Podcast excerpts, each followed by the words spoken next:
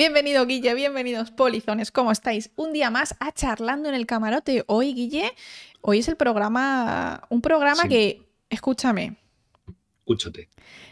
hace unas semanas te dije, Guille, quiero hacer un, programa del fentanilo, por favor, vamos a hacer uno del fentanilo. Y Guille, no, es que el fentanilo no es para tanto, no, no, es tan, no es tan entretenido, no da para programa. Y yo, Guille, de verdad, que está súper bien, el fentanilo es muy interesante a nivel farmacológico, a nivel todo el tema político de Estados Unidos, seguridad social, farmacéuticas, o sea, tiene eh, un montón de, temas interesantes que tocar. Y me dijo, bueno, ya iremos viendo, no creo que lo hagamos. Y de repente me dice el otro día, se me ha ocurrido que podemos hacer un programa del fentanilo. Y digo, ¿se te ha ocurrido a ti? Es ¿Eh? que Está todo en ver, WhatsApp.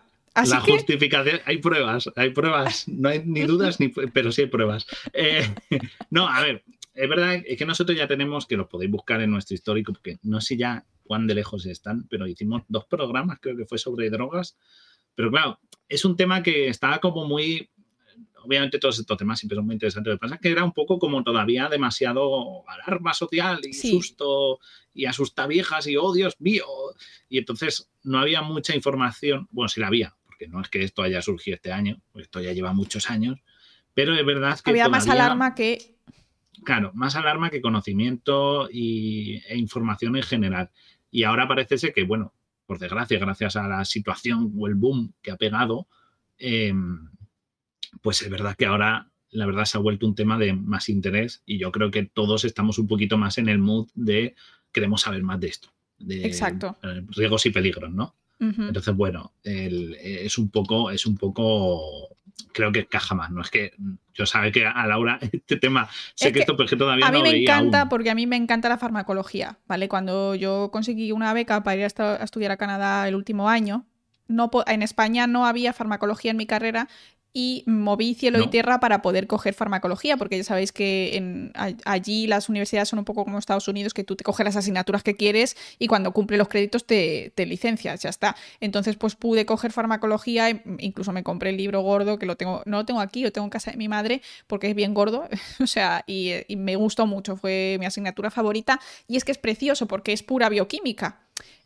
Y no se Sí, da sí. tan, o sea, es bioquímica más, a- obviamente, eh, enfocada al cuerpo humano y a fármacos en particular, pero pues a mí me encanta. Entonces tenía muchas ganas realmente porque es una excusa perfecta para hablaros de receptores, para hablaros de neurotransmisores, para hablaros de activación de proteínas G, que es como una parte de mis partes favoritas de, de la carrera. Entonces, pues por eso yo tenía ganas, no porque me guste sacar a personas pasándolo mal en pantalla, ni mucho menos. ¿eh? No, no, no vamos a tener ninguna imagen de ese tipo, no os preocupéis tampoco. Si, si sois un poco así tal, no os preocupéis, no hay ninguna imagen explícita ni nada.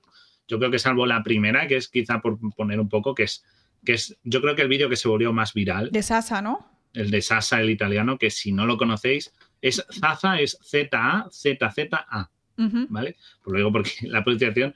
Y, y es un canal, bueno, de- es una persona que abrió el canal en 2021. Vamos a darle un poco de mérito porque la verdad es que el, el recorrido que se hace y el- por dónde Lo, pasa, lo que, hace bien, hay, sí. hay que decirlo, tiene unos cojones que no le entran porque son unos sitios muy peligrosos y de verdad que, se- que hay riesgos. Y bueno, pues es una persona que hace videodocumentales recorriendo pues zonas peligrosas. ¿vale? Sí, Ya sea que sí, el gueto de España, no en sé qué. extranjero, el gueto de no sé qué, barrios conflictivos, drogadictos, mafias, de todo, ¿vale? Entonces, bueno, sacó un vídeo que se volvió muy viral, que es precisamente el que a mí me hicieron llegar, que era la ciudad de los zombies. ¿no? Que es Filadelfia, hogar de Rocky Balboa.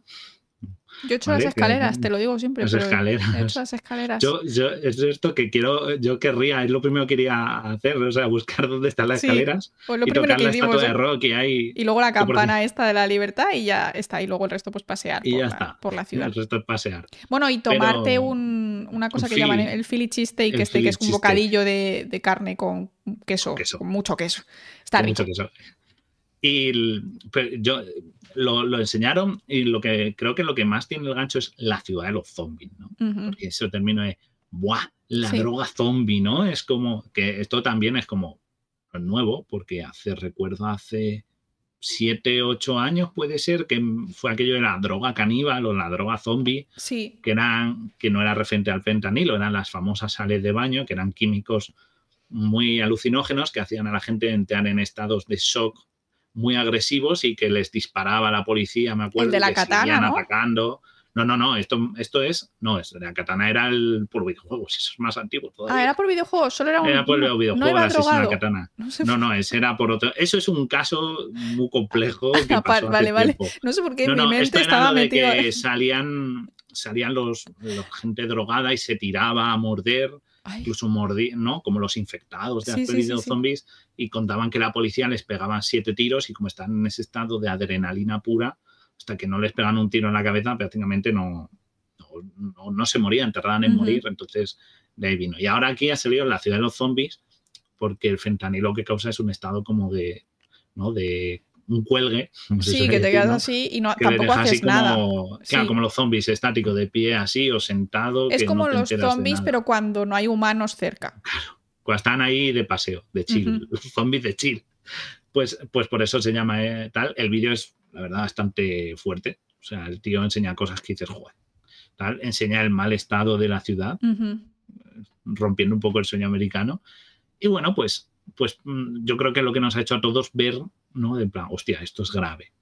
¿Vale? Claro. Ver, Estados Unidos, ¿no? Que es como ese ideal de Sí, pero en realidad, desde sea, hace años, est- Estados Unidos es un sitio, en realidad, bastante mal sí, para muchas, en muchas ciudades. O sea, porque que decía, hay mucha pobreza y tal, claro. yo estuve, yo estuve y creo que no volveré nunca, eh, porque como estuve estudiando en Canadá, pues eh, obviamente cruzamos la frontera para, para esto. Y estuve en varias ciudades de, de la parte este del país, incluido pues eso, eh, Filadelfia, Washington, que era de, la de las que mejor está, entre comillas, porque está como semi vacía, ¿no? Y, y Nueva York, y sí que pues se veía mucha, muchísima, muchísima, muchísima más gente sin hogar, gente pasándolo muy mal, o sea, realmente era exagerado comparado con lo que estamos acostumbrados en Europa. Y, y lo ven normal, o sea, tú ves a una chica con su MacBook paseando con un café del Starbucks al lado de personas que, o Y sea, de muchas. y de muchas, ¿no? Es una, es una cosa que a mí me impactó y realmente no me gustó, no me gustó nada. Claro, no es un país al que me gustaría volver. Por poner Madrid, ¿no? Que es donde vivo, tú puedes ir a barrios más periféricos y bueno, sí se nota que es un barrio en el que, o sea, quiero decir, yo vivo en Tetuán, que no es precisamente uno de los barrios, ya, saben dónde vivo o no. quiero decir que yo no vivo en unos barrios más pijos de Madrid o, o de rentas más altas. Y a ver, tú notas que hay un nivel de vida pues, medio bajo en algunas zonas, eh, tal, pero yo puedo recorrer la calle y no veo mucho gente tirada en la calle, mendigos, gente junkies tirados por suelo, no ves. Puedes ver a alguien, por supuesto. Sí, es- esa es la Porque cosa siempre- que además ya no es solo gente es- sin hogar, es gente que está muy drogada, o sea, que no pueden hacer absolutamente estado, nada, claro. Exacto, que eso no lo. En algunas zonas puede ver, pero no es tan masivo. A mí lo que me partía el corazón era gente muy joven.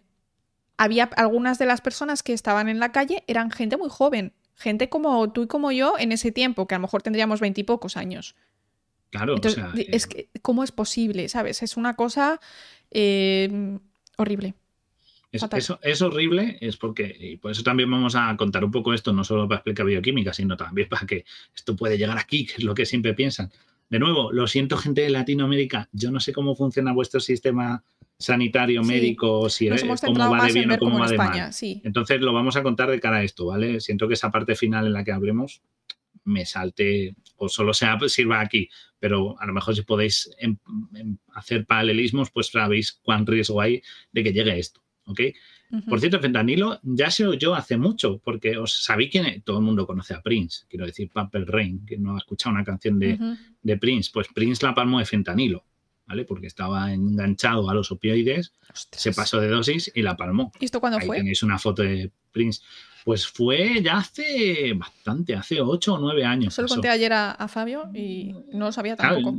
Claro, yo estaba buscando y famosos que han muerto, y quizá el más famoso es Prince y el otro más famoso es Tom Petty, si os gusta la música mucho, que si no sabéis quién es, era el señor este que salía en el campamento de los Simpsons, de cuando Homer iba a un campamento de rock, pues ese es Tom Anda. Petty, que tengo ahí la imagen. Voy. Ese, ese, ese señor que ahí, ¿no? La miniatura, este que salía tocando sí, en la hoguera, sí. enseñándoles a tocar la guitarra, pues este era Tom Petty, este también a palmo de fentanilo, ¿vale? Luego alguna otra famoso, pero no tan conocido. Yo creo que estos dos son los más tal.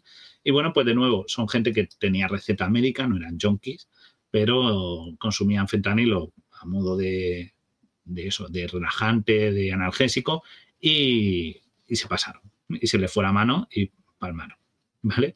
Entonces, bueno, vamos a ver qué es el fentanilo. Vamos a empezar desde abajo, ya que hemos visto un poco de todo lo que conocemos y tal. Vamos a ver qué es el fentanilo en sí. ahí lo tenemos. Pues, fentanilo, bueno, esto podría ser agua. agua, pero es la típica imagen de recurso para. Alguien ha escrito fentanilo. en, líquido. Es verdad que sale en líquido, el fentanilo, luego vamos a ver todos sus formatos, pero el fentanilo es un opioide. Opioide agonista. ¿Vale? Que es, y bueno, y es sintético, ¿no? Porque obviamente. Sí, se hace. Y es relativamente barato de producir. No sabemos cómo se produce, no somos expertos químicos y tampoco nos vamos a ah, poner es un proceso a hacer un protocolo aquí. Eh, claro, porque no lo vamos a contar porque es como coges esta molécula química que se llama HP dibroscrol y la calientas no sé qué la, y la, mezclas tal y entonces se obtiene un intermedio y tal y luego que no sirve de nada porque de nuevo lo vais a encontrar, lo podéis buscar porque o sea, en Wikipedia mismamente está, pero que es una información que no aporta nada. Mm. Y, pero, bueno, es, pero es, eso, hecho en laboratorio, ¿vale? No se saca del opio no se saca de las amapolas, como el caso del opio, sino que es totalmente hecho en laboratorio por humanos. Exacto. Claro. Eh, ¿Qué significa agonista? Esto nos lo explica Laura. ¿Qué significa que es un, este agonista? Eh, lo tengo más adelante, si ah, quieres. Bueno, agonista simplemente significa que es capaz de unirse a ciertos receptores y activarlos y sería lo contrario de antagonista, que es una molécula que se uniría al mismo receptor y lo que hace es inactivarlo. Pasa dos más. Paso dos. Pasa dos más, sí. Bueno, ahí estáis, veis fentanilo en polvo, en, pastillas. o, sea, la manera de consumirlo se puede inyectar, inhalar, fumar. Eh, se puede poner en un tripi ponértelo en la lengua. Un tripi es el trocito de papel impregnado con fentanilo, ¿no? Se puede, mm, te lo recetan en forma de chupachus en, en, bueno, chupachus, en paleta, ¿no? también para forma médica. Y bueno, pues ahí tenéis la molécula. Que, vale, es una molécula orgánica, tienen eh, los puntitos en realidad son carbonos, tampoco vemos los hidrógenos, pero están ahí y tienen nitrógenos y oxígeno, ¿vale? Pues simplemente es así el fentanilo y lo que pasa es que su estructura encaja perfectamente con el receptor mu, con la, la U griega pequeña esta que se dice mu, ¿no? O mu, o cómo se dice esta letra. Eh, sí, mu. Vale, mu, ¿vale? Con el receptor mu de, los, bueno, los receptores opioides que tenemos en nuestras neuronas, ¿vale? ¿Está por ahí? Sí, sí, sí, están todas, ah, está en la siguiente. Lo tengo todo, tengo toda, todo. Sí, también hay en formato parche. En formato parche es la que más se, utiliza, distribuye porque es menos, da menos juego a que se pueda mezclar con nada. Exacto. y, además se libera lentamente. Exacto. O sea, que no te pega el pelotazo, sino que puedes tener, que eso es algo que se está buscando ahora mucho y se está trabajando mucho en la industria farma, lo de ponerte parches que se van liberando poco a poco. Es más, hace poco hubo una noticia sobre que se habían inspirado en las ventosas de los pulpos para hacer parches y, tal, que se va liberando poco a poco. En las noticias es bastante guay, la verdad.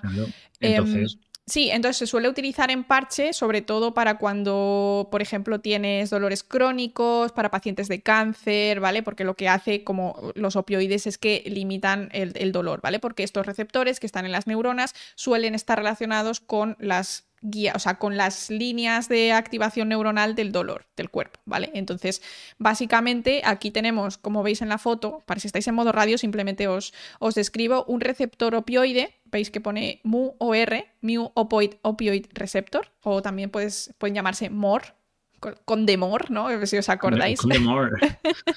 Por, mu es la M en, el abecedario griego.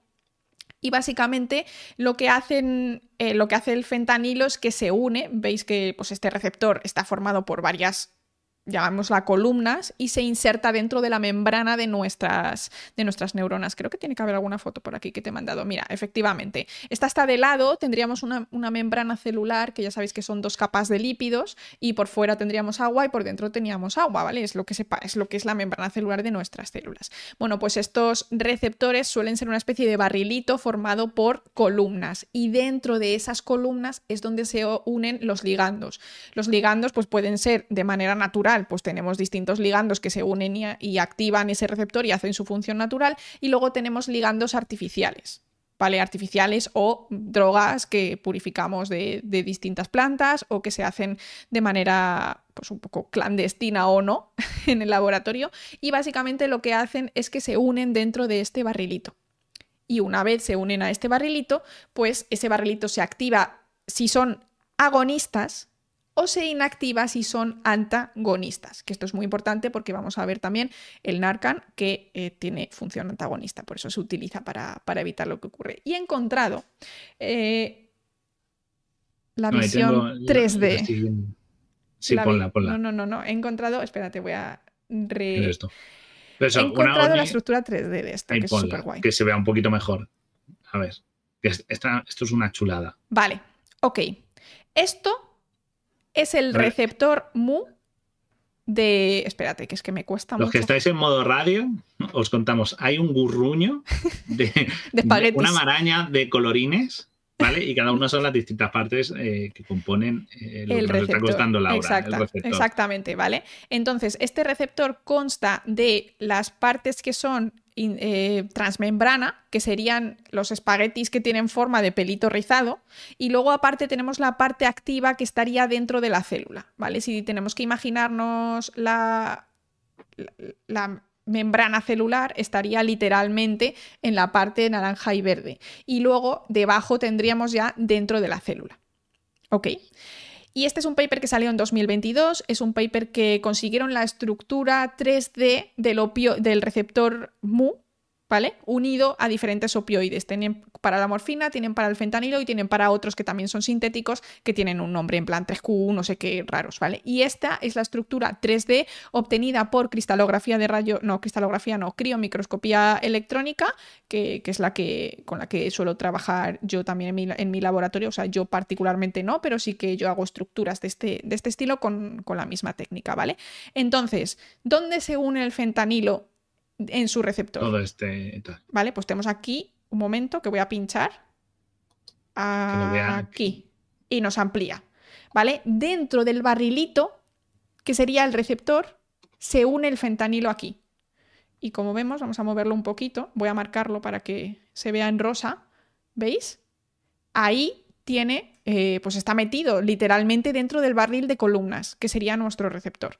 Esto es bastante interesante porque está en muchísimo detalle, podemos saber a qué aminoácido se une, o sea, a qué ladrillo del, del, barrilito, a qué ladrillo del receptor se está uniendo el fentanilo. Nos permite encontrar quizá moléculas que se unen de manera mejor, de manera peor, que tengan pues diferentes maneras de, unirse y por lo tanto de activar estos, estos, receptores. Entonces este paper a mí me ha parecido interesantísimo porque es súper, súper chulo. Y se pueden intentar pues eso, predecir qué moléculas podrían unirse o no unirse si tú cambias, por ejemplo, eh, pues este oxígeno, lo cambias, si lo cambias, ¿qué pasa? ¿No? ¿Qué pasaría? Y puedes pues, intentar eh, simularlo y luego comprobarlo científicamente, eh, experimentalmente, quiero decir. Y esto eh, pues está público, el paper está en Paywall, o sea, el paper no se puede leer, pero lo que es el PDB, lo que es el Protein Data Bank, el, si tú buscas MOR, MOR fentanil, te sale de los primeros y lo puedes ver. Es un paper de 2022, súper, súper interesante, la verdad. Así que, chulísimo. Y el caso es que es mucho más activo que la morfina. se dice que es hasta 50 veces más. Bueno, estos números siempre son un poco como difícil de cuantificar, pero sí que es verdad que es muy, superior a lo que es la morfina. Que la morfina es algo que se considera como un analgésico muy fuerte que se aplica en gran, que en situaciones pues muy limitadas, ¿no? En las que el dolor puede ser más extremo y tal. Yo creo que me han puesto morfina alguna vez. ¿A ti sí? la verdad es que se te quita Sí, de cuando me operaron unas muelas que me tuvieron que luego volver a abrir una segunda cirugía y tal.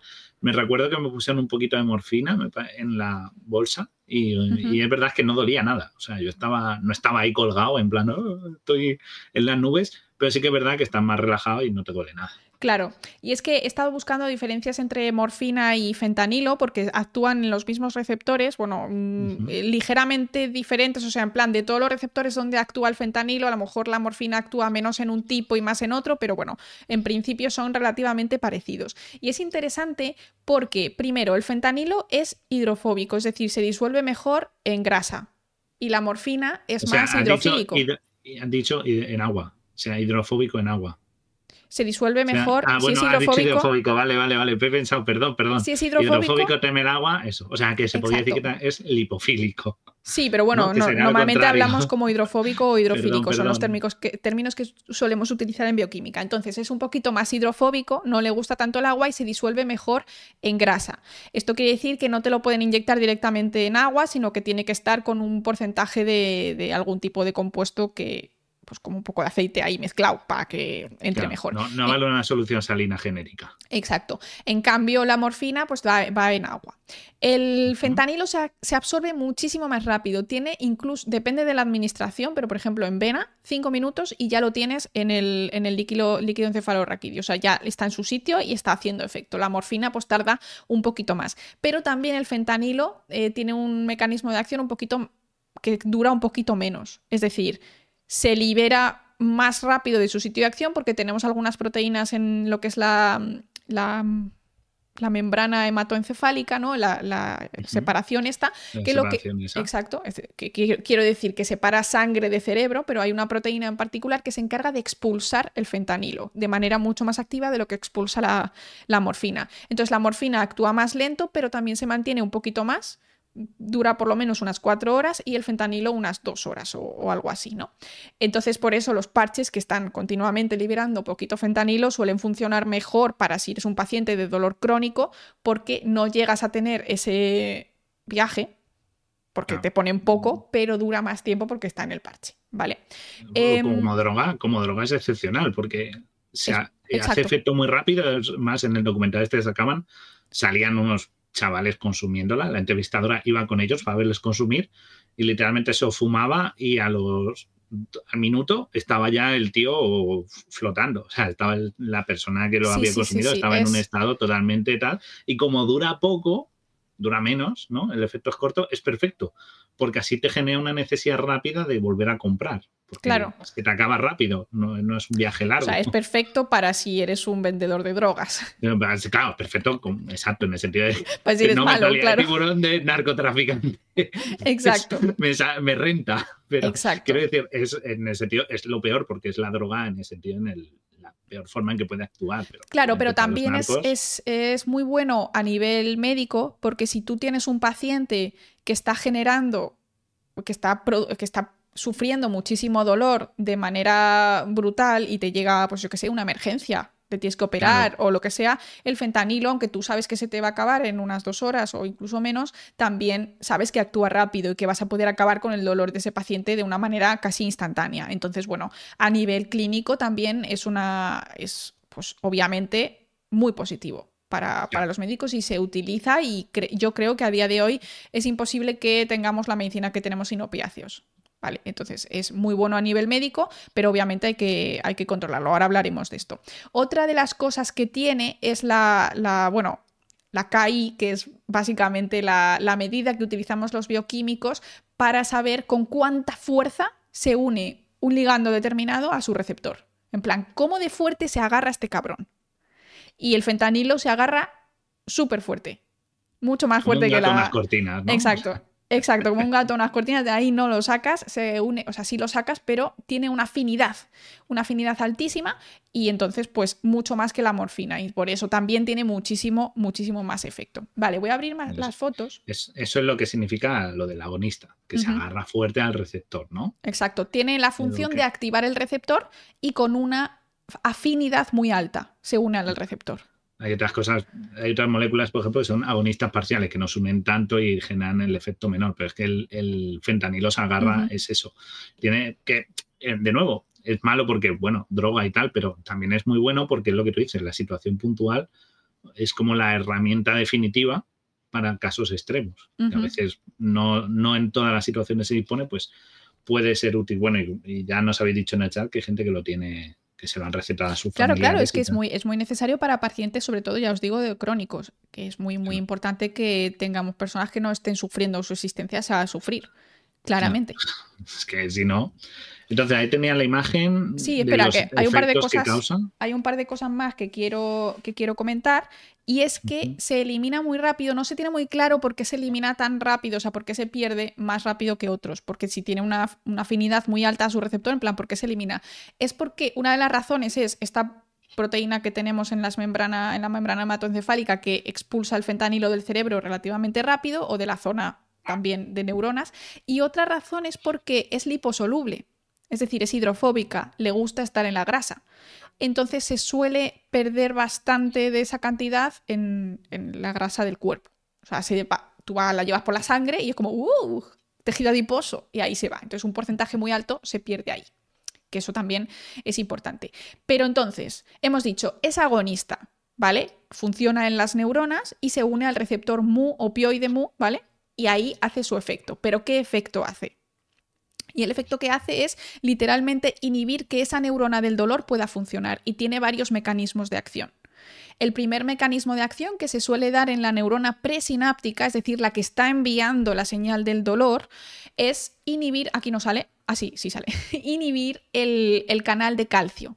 Las neuronas, la manera en que funciona una neurona, van abriendo y cerrando canales de calcio y de potasio para ir cambiando las lo que son las, las, cargas que hay dentro y fuera de la neurona para generar el conocido potencial de acción, que es lo que nosotros nos imaginamos como... Carga positiva y negativa. Exacto. Porque el calcio y el potasio son cargas positivas. Entonces, donde hay más y acumulan, pues la carga positiva se queda un diferencial y eso es útil para las distintas funciones. Claro, se trata de cambiar momentáneamente las cargas negativas y positivas dentro y fuera de la neurona y así es como funciona. Entonces la idea es que si una neurona se activa, envía ese potencial de acción, llega al final de la neurona y al llegar el potencial de acción al final de la neurona se libera un neurotransmisor y este neurotransmisor llega a la siguiente neurona en la sinapsis y esta vuelve a enviar potencial de acción. Entonces es como pequeños disparos que se van produciendo de neurona a neurona hasta que al final llegan a tu cerebro y te producen esa sensación de dolor o, o al revés, tú te puedes mover porque tu cerebro ha mandado esos potenciales de acción hasta que tú puedas mover tus manos, ¿vale?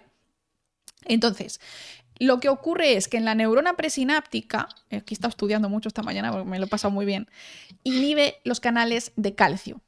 Es decir, impide a la neurona presináptica que abra los canales de calcio para producir ese cambio, ese potencial de acción por lo tanto inhibe totalmente que se pueda mandar la señal. Pero eso no es suficiente. Además de esto, lo que hace es impedir también que se abran, o sea, impedir, forzar los canales de potasio de la neurona posináptica y vuelve a producir lo mismo. Es decir, va literalmente cargándose el potencial de acción.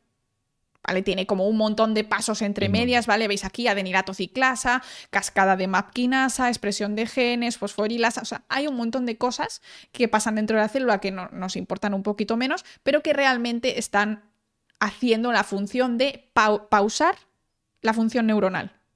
Entonces, ¿qué pasa? Que las neuronas no pueden echar, en este caso, afecta a neuronas que tienen neurotransmisor de em, glutamato y un poquito a los de GABA, ¿vale? Que son dos distintos neurotransmisores que ocurren. Entonces, esa neurona no puede expulsar el glutamato y la siguiente neurona tampoco puede mandar la señal, entonces la, señal de dolor nunca llega a tu cerebro. ¿Vale? Tienes analgesia. y estás bien. Exacto, estás bien.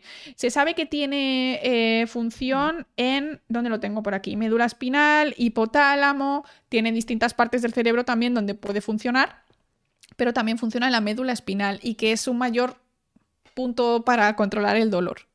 Entonces, bueno, además de controlar el dolor, pues tiene esta sensación de pues todo el high que te, que te da realmente, ¿no? Que estás como... Ah, Eso yo creo que te lo has preparado. El, el estás como a sensación de flotando y tal. Hablamos del consumo, de momento estamos hablando solo del consumo exclusivo de si tomas fentanilo puro.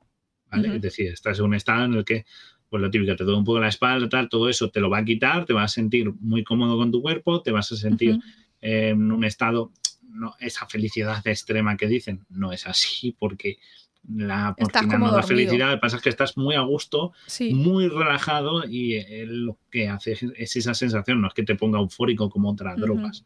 Por cierto, muchas preguntas que vamos a ir contestando porque es que lo tenía aquí. Ay, lo siento. Las, he ido viendo, no, os preocupéis que por eso... Que Laura no se calla, se pone a hablar de receptores. Es que le encantan los receptores a Laura. Es... Vale, dice, mira, buena pregunta, dice, es sintético, dice, ¿tiene igualmente síndrome de abstinencia? Ya que lo crearon, podían haberlo hecho sin eso. Bueno, por cierto, la creación del fentanilo su primera síntesis la hizo Paul Janssen en el año, sí, los de la farmacéutica Janssen, pues esos, ¿vale? O sea, en el año 60 en Bélgica y luego pasó a Estados Unidos ya en el 68, ¿vale? Cuando empezó a, se aprobó su uso médico, ¿no? Por la FDA. Entonces, eh, síndrome de abstinencia tiene todo lo que sea psicoactivo, tiene, puede causarte síndrome de abstinencia. No tiene que ser una droga exclusivamente, puede ser mm, adicción a cualquier cosa que tenga, ludopatía. La ludopatía te genera hay una descarga de sustancias psicoactivas y eso también te va a generar un síndrome de abstinencia. ¿vale? Los que están adictos a, los juegos, el café, o sea, cualquier sustancia que estimule neuronalmente siempre te va a causar un síndrome de abstinencia. Según tú, luego es individual a cada persona, ¿vale? Hay gente que tiene más propensión a ello y hay gente que tiene menos y depende de las cantidades que consuman, la continuidad y tal. O sea, si te tomas una vez fentanilo, no te va a causar un síndrome de abstinencia a lo mejor masivo, pero si eres una persona que eres un, un junkie, un, un, drogodependiente y estás consumiéndola constantemente, sí que te va a causar, eh, te va a causar esa, ese síndrome. Así que no hay droga que no pueda, o sea, o sustancia Mm, esto que no te vaya a causar esto.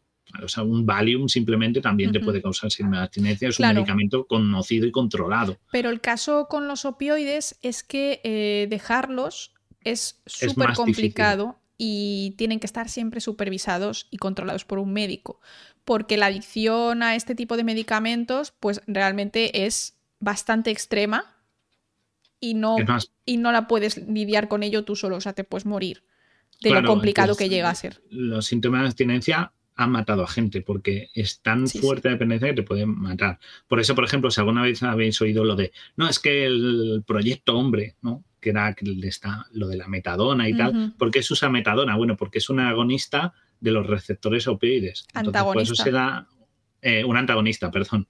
Que lo que hace es inhibir ese mismo receptor. eso es exacto. Exacto. Claro, lo bloquea y entonces ya, mm, pero te causa la sensación de que como si hubiera, hubiera recibido esa sustancia psicoactiva, pero no recibe los efectos, lo que hace es simplemente los bloquea y tu cuerpo dice, ah, ok, están bloqueados, bien, bien, estamos bien, estamos bien, pero no te causa el efecto. Entonces, por eso la metadona es lo que se utiliza. Y bueno, se utilizan otras sustancias, ¿no? Pero en este caso, para dejarlo, sería eso, con esa sustancia que se ha utilizado también para otro tipo de drogo, drogadicciones. ¿no? También nos habéis preguntado Dime, que por qué la gente que consume fentanilo se dobla tanto, ¿no? Que es algo que se ve mucho en los vídeos, que se ven ahí como tumbados o casi que tirados en el suelo, si están de pie se doblan, ¿no? Andan casi encorvados como si fueran jorbados. O pues eso es parte por el efecto de la, del, eh, que tiene esto de relajación, ¿no? que, te, que te causa toda esta sedación muscular. Y claro, es como, pues eso, como si te pusieran una anestesia y te dijeran, vete a dar un paseo. Al cabo de un rato te caerías al suelo, pues es algo parecido, ¿no? Toda esa relajación muscular te, al final te afecta. Sí. Entonces no puedes estar erguido de pie y tenso. Otra de las cosas que pasa es que a nivel bioquímico, eh, aquí por ejemplo veis en esta imagen que a la izquierda lo que está haciendo es modificar el uso del canal de potasio, pero, uy, ah, pero aquí a la derecha veis que hay eh, una proteína que pone beta-arrestina que se une también a, uno, a otro de los receptores opioides y esta beta-arrestina no parece ser que esté em, relacionada con la morfina. Y una de las diferencias en los efectos secundarios es la depresión respiratoria, es decir, que respiras mucho menos cuando tomas fentanilo que cuando tomas eh, morfina. Y parece ser que está relacionado con esta beta-arrestina, que podría ser eh, lo que están buscando es quizá un, opioide sintético que tenga la fuerza del fentanilo, pero que no haga esta segunda parte de aumentar la concentración de la beta-restina para que al final no tengas tantos efectos secundarios, ¿no? Que sería, pues, también una de las razones de lo que esto. de por qué ocurre en este. que te quedas ahí también como doblado, ¿no? Porque te, tu cuerpo se queda un poco más pausado eh, por este arresto respiratorio. Ya tenemos chiste malo del día, por cierto. Un arrestín por cometer un delitín. Dios mío. Madre mía. ya tenía que pasar. La psicodona también, ¿verdad? Es del mismo grupo de, medicamentos. Y la famosa bicodina que toma House la también. Lo que pasa es que son distintos tipos de opioides. Entonces, claro, son menos fuertes y, y el consumo es distinto porque también la manera en que lo consumas afecta a que te haga efecto antes o después. no es lo mismo fumado que, en un que inhalado, que que lo que sea. O sea, cambia mucho. Exacto. Lo que, lo que sí es que habéis visto muchas veces, ahora vamos a hablar un poquito de la sobredosis, pero a lo mejor habéis visto vídeos de gente que circulaban por internet de eh, wow, el fentanilo, ¿no? De los que se volvieron virales y tal, y veías a gente saltar, moverse, sacudirse de forma extraña. Bueno, esa gente no es por el fentanilo exclusivamente. Muchas veces es porque la droga está cortada con más cosas.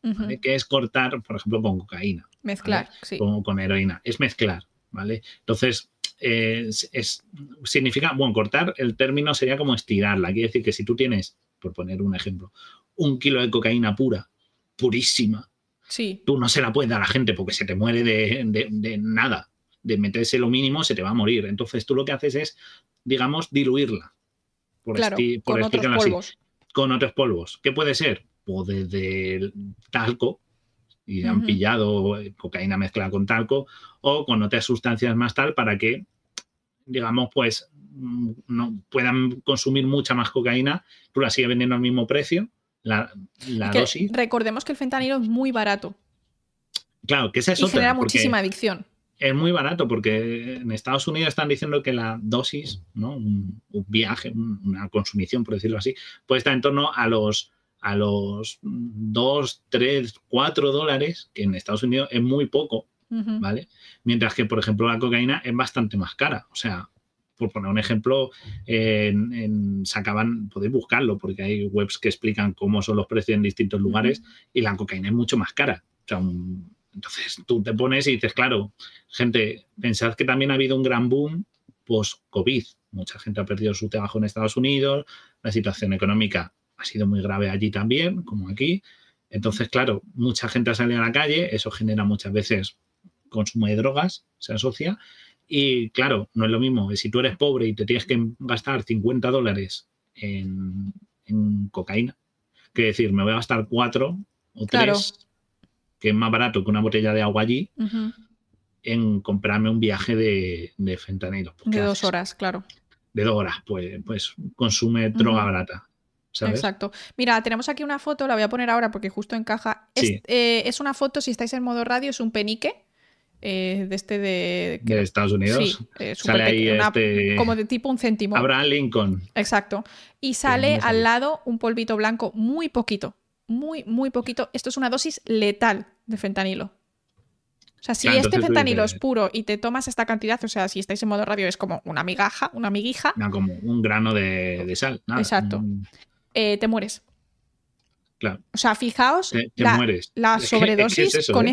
ese poquito, ¿no? Entonces es muy, muy fuerte, es muy efectiva. Entonces hay, que diluirla mucho, mucho, mucho para que, o con otras cosas, para que no llegues a consumir toda de golpe y te mueras.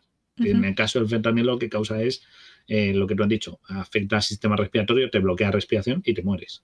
Claro. y fíjate, Guille, lo ha dicho en el chat alguien, la ironía de esta foto que pone Liberty y al lado la droga que tiene a, millones de personas en...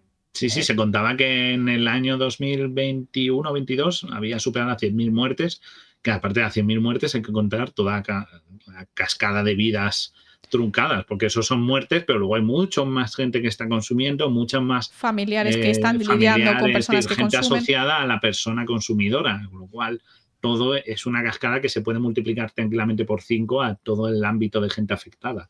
que no es solo la parte de B, sino todo lo que hay detrás. Es increíble.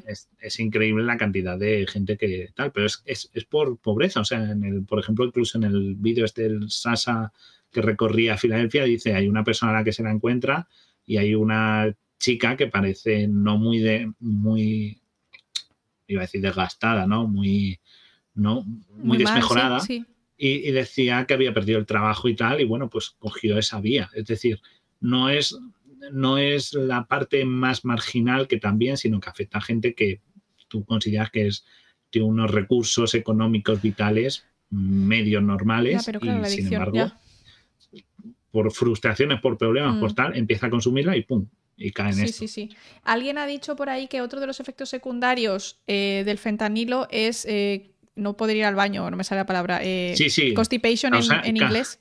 Estreñimiento. Estreñimiento. Y es por el mismo. Es por la misma razón que. Eh, por la misma razón por la que respiras mucho más despacio, por la que estás desensibilizado, que no sientes lo que está pasando a tu alrededor. se cree que es por la arrestina, que es una de las moléculas que están aumentadas dentro de tus neuronas cuando, cuando consumes fentanilo. Muy interesante. Constipación, yo creo que en español no se dice.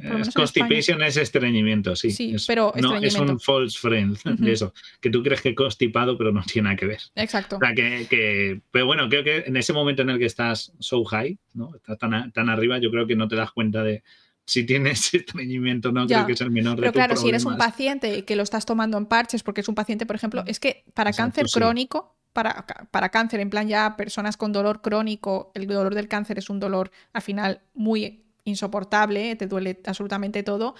Tienes que llevar estos parches y obviamente tiene efectos secundarios. Por eso se está investigando en encontrar medicamentos que funcionen tan bien como el fentanilo, pero sin generar efectos secundarios. Y eso pues es a través de buscar la, estructura 3D. Pues eso, la nueva meca es el CBD. Es, todo el mundo está con el cannabinoides, que además fue noticia esta semana de que habían descubierto una planta que era de la familia de las cannabinoides, pero no era el cannabis, era otra planta y que también tenía CBD, con lo cual es interesante porque al fin y al cabo es una sustancia, bueno, ahora hay un boom, pero es una sustancia que puede sustituir o tener menos efectos secundarios o menos riesgos. Entonces, todo eso es lo que se está investigando. CBD, que recordad, no es THC, no tiene nada que ver con los porros ni con la marihuana que coloca, por decirlo así. Es la parte que tiene el efecto eh, que no coloca. Pero tiene el efecto relajante bueno, pero sin drogarte. Exacto. Y de hecho, yo he ido a una charla bastante interesante sobre, sobre esto y se está trabajando en e, efectivamente tratar enfermedades tipo em, depresión y todo esto con la parte, pues eh, lo sería como equivalente al CBD, pero de las setas alucinógenas. ¿Vale? Se está buscando moléculas que produzcan los efectos positivos sin producir las alucinaciones. Y parece que están eh, haciendo avances bastante, bastante interesantes. Así que eh, veremos. ¿Y qué pasa? volviendo al centro, ¿qué pasa cuando tienes una sobredosis? aparte de que te mueres porque te da una hipoxia, porque no puedes respirar. Exacto. bueno, mira, tienes aquí, vamos a revisar los síntomas, ¿vale? Porque yo creo que esto es, interesante. Pues lo típico, no te mueves, respiras muy despacio o no respiras, eh, haces como que te medio ahogas, estás ahí tumbado y parece que estás como medio ahogándote, las pupilas muy, muy pequeñas, los labios, las uñas están como azuladitos, o sea que te estás literalmente ahogando y estás frío. Te baja la temperatura corporal, entre otras cosas. Exacto, o sea, si, si esto obviamente lo están distribuyendo muchísimo en Estados Unidos porque como tienen una crisis tan grande y tan importante de personas eh, que consumen esto de manera recreativa, pues hay una, una, alta cantidad de sobredosis. Y se está, fíjate que el, la naxolona, que es el medicamento que se utiliza, que es el antagonista del mismo receptor que activa el fentanilo, se vende de manera libre en, farmacias. Y te recomiendan que siempre, aunque no tengas, aunque tú no consumas, que siempre lleves un lápiz de, naxolona o un spray. tengo una foto de, una de las versiones que hay, que creo que es la más conocida. Creo que la siguiente foto. Esta sí. Esa, que se ve que es un, es un inhalador ¿vale? Esto sale en el vídeo de Zaza, dicen que la persona que la acompaña, ¿no? Que es una persona que está ayudando a gente pues, en esta situación y tal, que lleva Narcan encima. Narcan es, eh, Narcan es el nombre del medicamento, ¿vale? Es como si yo digo, eh, pues eso, la marca gelocatil, cuando en verdad estoy hablando de un paracetamol. O aspirina, pues, ácido acetil salicílico. Aspirina, ácido acetil salicílico. Pues esto es igual. El Narcan es el nombre comercial y la molécula es la naxolona y naloxona, perdón. Yo lo he dicho mal, es que tengo, soy un poco... Eh, la, la dixelia es una putada. Exacto. Eh, entonces, eh, y dice que lo va colgando en las farolas o lo va dejando en sitios puesto visible para que como hay tanta situación, ¿no? Tan está todo desbordado por, el, por la crisis de fentanilo, por el consumo, pues para que si alguna persona le da un ataque en la calle, pues rápidamente que alguien que esté cerca pueda encontrárselo, cogerlo y ponérselo. Y se lo tienen que poner cuando está con sobredosis. Si se lo dan antes, puede ser peor. Claro. Tiene que ser justo en el momento de la sobredosis, porque si no lo pueden matar. Y ese es un inhalador. Sí, es un inhalador que eh, lo pone aquí en la, en la anterior. Em, tú pues lo pones debajo de la Le pones boca arriba, ¿no? Le pones eh, a ver, en plan, oye, tienes las vías respiratorias bien, no es que te hayas ahogado porque tienes ahí un cachofuet. Entonces le pones boca arriba o de lado y le das la medicación. Y hay que chequear cada media hora porque el fentanilo tiene una acción mucho más rápida que la naloxona. Entonces a la media hora hay que volver a echar. Y de hecho, si ves que no le mejora el color de la piel, tienes que darle otra dosis extra. Porque es que, si no te. ¿Qué es eso? Y, la verdad es que yo lo veía y, decía, joder, ¿cómo está la cosa para que lo tengan que dejar para el acceso? Y lo ha dicho alguien en el chat que lo han puesto en los desfibriladores, o sea, en, plan kit de emergencia. Ahora también, hay, hay Narcan en Estados Unidos. o sea, que, que cómo, debe ser la situación para que ya sea algo como eso, que sea además un medicamento sin receta. porque, porque, porque es que están, ya te digo, te puedes encontrar un este y claro, no haces nada, pero si lo tienes a mano, pues a lo mejor intentas ayudar a alguien, ¿no? Sí, sí, y es lo que recomiendan. Lo he leído por ahí en, como en recomendaciones de, sitios como oficiales de, salud americanos, que lo, que lo lleves. Sí, mira, dice boca, boca arriba, no de lado. Boca arriba es para colocarse, pero luego le tienes que poner de lado. Lo que pasa es que boca arriba sí, porque es la mejor manera en que las vías respiratorias se quedan mejor abiertas pero luego le pones siempre de lado por eso, porque si no con el vómito se pueden ahogar. Sí, sí, sí, sí, es cierto. Eh, buen apunte. Y luego además, eh, pues eso, todo el mundo lo lleva y hay que, hay que quedarse con esa persona hasta que salga de la sobredosis, mientras llega la ambulancia, etcétera, porque no se le puede ir el efecto y se puede morir de sobredosis cuando, aunque tú ya le has echado lo suyo el narca. Sí, o sea, el hay, que, hay que quedarse y si ves que vuelve a, tener los síntomas de las pupilas, del color de piel, que cada vez respira peor, pues hay que volver a darle una dosis. Esto es eh, muy, muy importante. Es, yo, yo me sorprendió lo de eso, de llevarlo no, no es epinefrina, no tiene nada que ver vamos con a explicar, Vamos a explicar lo que es, que tengo aquí una, una imagen. la imagen. En la imagen de arriba veis el receptor, ¿vale? Está pintado de manera diferente, pero simplemente el típico receptor de neurona que el ligando es una llave. Entonces, nuestro opioide, en este caso fentanilo, se une a este receptor y cuando tienes una sobredosis es que básicamente todos tus receptores casi están ya tomados y no, y no puedes funcionar, ¿vale? Entonces, tus receptores están llenos de fentanilo y lo que hace la naloxona, o Narcan, la, la marca comercial, es que empuja el fentanilo de esos receptores y en vez de ser un agonista, es decir, en vez de como hace el, el, fentanilo, en vez de activar ese receptor, la naloxona lo que hace es inactivarlo. Y al inactivarlo, claro, tapa el hueco. Pues, eh, es como poner. Tapa la cerradura, es como poner silicona en una cerradura. Pone esto, pero no se abre tampoco la puerta. Claro. Simplemente no entra la llave. Es eso. Entonces se queda ahí. Aquí no se activa nada, pero yo tampoco hago efecto. Exacto. es lo que buscas. Y lo que ocurre es que dura menos el efecto de la silicona. Es como si la silicona se perdiese en media hora, pero el fentanilo dura dos horas en el cerebro el cerebro o en las neuronas o donde esté haciendo efecto en la médula espinal. Entonces es súper importante que eh, tengamos eh, esto. que estemos ahí y volvamos a, echarle la, dosis cuando veamos que vuelve a ocurrir, porque seguramente tengas que echarlo dos o tres veces. Mira, una cosa es decir, dice, toda materia prima viene, fentanilo viene de China. Sí, no, hay mucho, el mercado pide, un día lo podemos ver porque es algo que quiero hablar para hablar de la amapola y tal.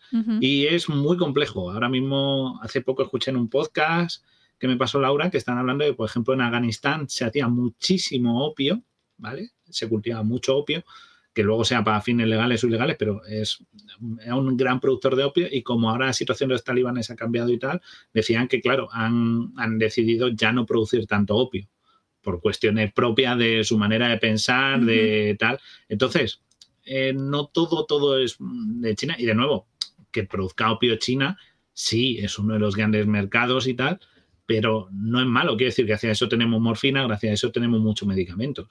O sea, es que luego esto se les haya ido las manos, pero eso luego lo vamos a hablar para que veáis que el problema no está en el opio per se, sino en cómo está montada la cosa, que es lo que lleva a estos límites. ¿Ok? O sea, no penséis mal en que es problema de los chinos son malos y nos están envenenando con opio. No, no, no, no, no, no. no. Hmm. Aire. Nos han preguntado en, en, Kik. Eh, mi pregunta es: ¿cuál es la causa de que consuman esto? Normalmente, eh, los pacientes que consumen de manera normal como paciente fentanilo lo consumen porque tienen dolor crónico porque es un opioide que lo que hace es que tú no sientas dolor. Entonces, si tú, por ejemplo, te han operado, pues el médico te va a poner de, anestesia o de lo que sea, te va a poner fentanilo. Si tú tienes cáncer y estás en, momentos terminales y tienes muchísimo dolor, te van a dar parches de fentanilo. El problema es que en Estados Unidos, lo que ha ocurrido, que ahora lo veremos más en detalle, es que se, se han recetado opioides de manera indiscriminada a pacientes que no los necesitaban, eh, con dosis sin regular, y como son súper adictivos, ha generado como una avalancha de personas adictas. Pero en principio, el fentanilo se utiliza en clínica y es muy necesario porque imagínate que no puedes tener opioides, que no te pueden quitar el dolor y que estás muriéndote y, tu vida es, un, es horrible, ¿no? Entonces, bueno, yo creo que es importante que sepamos que no es el opioide per se lo que es malo, sino el uso y cómo se ha regulado en ciertos países y esto nos tiene que alertar de cómo hay que hacerlo en otros países en los que todavía no ha ocurrido. Es eh, bueno que si China es productor de opio lo refina. Yo creo que tendrá dos cosas ahí, si me pillas, pero bueno, supongo que si es productor también tendrá plantas de procesado, digo yo. una pregunta que es muy, muy buena, que nos ha hecho se hizo, se hizo y queda, que dice, una pregunta que siempre me he hecho, dice, yo no tomo drogas, pero si me meto una dosis de fentanilo, ¿me volvería adicto? A ver, no. ¿Vale? No, no quiere decir, ah, pues todo es la primera que es gratis, ¿no? No, no, no, no, no, no, no, no corran a su camello más cercano, relájense a ver, una, una dosis de lo que sea no te vuelve adicto. No es como, ahora, ahora, eres, como salía en, Padre de Familia que decía, ahora eres adicto a, lo que sea. No. O sea, tú te puedes, y esto se aplica a todas las drogas, ¿vale? Tanto a fentanilo como mm, cualquier cosa, ¿vale? Lo que pasa es que la adicción viene porque tu cuerpo genera ese, tienes un pequeño síndrome de abstinencia, porque tú piensas que cuando consumes una droga, a tus neuronas se ven expuestas a una gran, a una gran descarga de la molécula que sea, ¿vale? Ya sea un opioide, ya sea un cannabinoide, se ven vistos a una gran descarga. Entonces, tu cuerpo, en cierta manera, echa de menos esa situación. ¿Vale? No mucho, no eres un yogi, ¡Ah! necesito otra dosis, pero sí que tu cuerpo dice, hmm", tal. Y hmm. por otro lado, la primera siempre tiene el efecto de, pues yo estoy bien. Quiero decir, tú te puedes fumar un porro, te lo fumas, vas a estar tu ratito ahí flipando, contento, jaja, jiji, y luego acaba, te acaba el efecto al día siguiente y dices, yo no estoy tirado por la calle, no estoy mendigando, no estoy, no es para tanto, ¿no? Es el pensamiento que siempre te... No es para tanto, nadie se fuma un porro y se convierte rápidamente en la estética del, del junkie barra tirado. Claro, entonces te da esa confianza de, bueno, no es para tanto. O sea, yo controlo, gran frase, no controlas. Y claro, dices, bueno, si no tomo mucho, o lo tomo muy distanciado, no me va a causar tanto efecto. Aparte, yo soy una persona sana, no estoy en una situación de pobreza, puedo tomar otra rayita, barra porro, barra pastillita. Lo que barra gofre. Barra ¿no? El formato que ustedes gusten, ¿no? Y entonces, claro, pero tu cuerpo por dentro va a recibir una segunda dosis, porque un segundo porro no me va a pasar nada, porque el primero no me hizo nada. Pero tu cuerpo recibe una segunda dosis.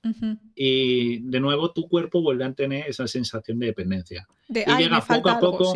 Claro, entonces dices, ¿ves? Ya me tomo un segundo y tampoco me he vuelto un junkie. Bueno, pues a lo mejor los puedo tomar un poquito menos, más próximos en el tiempo. Y tu cuerpo va generando ya una exposición mayor te genera una tolerancia, quiere decir, más dosis necesitas para que te haga el mismo efecto. ¿Ok? no te porque esa es otra. más grande. Voy, pero vuelvo. Muchas, muchas gracias por tu apoyo, guapísimo. Muchas, gracias. Em, y claro, que llegas a ese límite. Y ya cuando esto, ya cuando te das cuenta, estás en el pozo. ¿Vale? Otra cosa es que te haga mucho efecto. Si te tomas solo una de fentanilo y es tu primera vez, te va a hacer mucho efecto, sí, porque es una droga muy potente.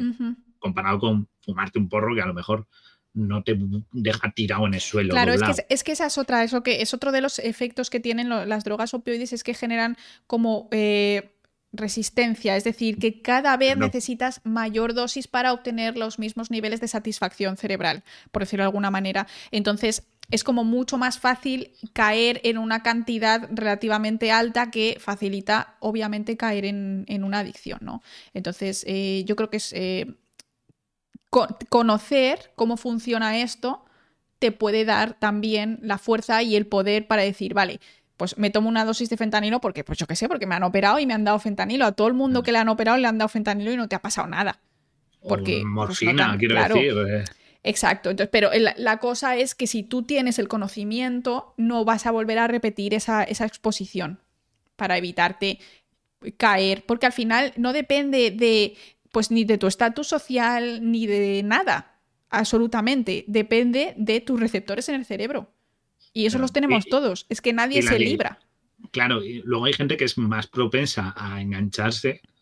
O sea, es como. sí, hay, algo genético. Tiene que haber algo genético, yo creo. Hay, o sea, todo el mundo tiene algún amigo que eh, se envicia más a cualquier cosa, no solo a drogas, y dices, porque es más propenso. Y un día está enviciado a esto, y un día está enviciado a lo otro, y un día y dices, esta persona tiene un comportamiento compulsivo, pues eso puede hacer que sea más propenso a que las drogas le generen una adicción mayor. Es posible. Sí, no es caigo en moralismo, ¿eh? que de- nos habéis dicho de caer en moralismo. O sea, no es por moralismo, es que esto es bioquímica. O sea, tus receptores neuronales te dicen, hola, he sido estimulado, ahora ya no estoy No estimulado. piques, eh, de todas formas. Quiero. Guille, No piques. Claro. o sea, Em, pero eh, yo no sé qué iba a decir. ¿Toda droga tiene algo adictivo? algo Sí, interesante claro. del. del- Por- pues son sustancias psicoactivas. Ya me vendrá. Ya me vendrá. sí, ya vendrá, vendrá. Si no es que era mentira. si no es que era mentira. Pero vamos, es una. Entonces, eso, lo que la pregunta es interesante, pues una sola tal, ¿no? Incluso gente que a lo mejor, pues eso, tenga cáncer, no sé si hay algún oyente o tiene alguien cercano y se lo han recetado hace poco y dice, ay, Dios mío, si me han recetado un fentanilo, me volveré un. No, no.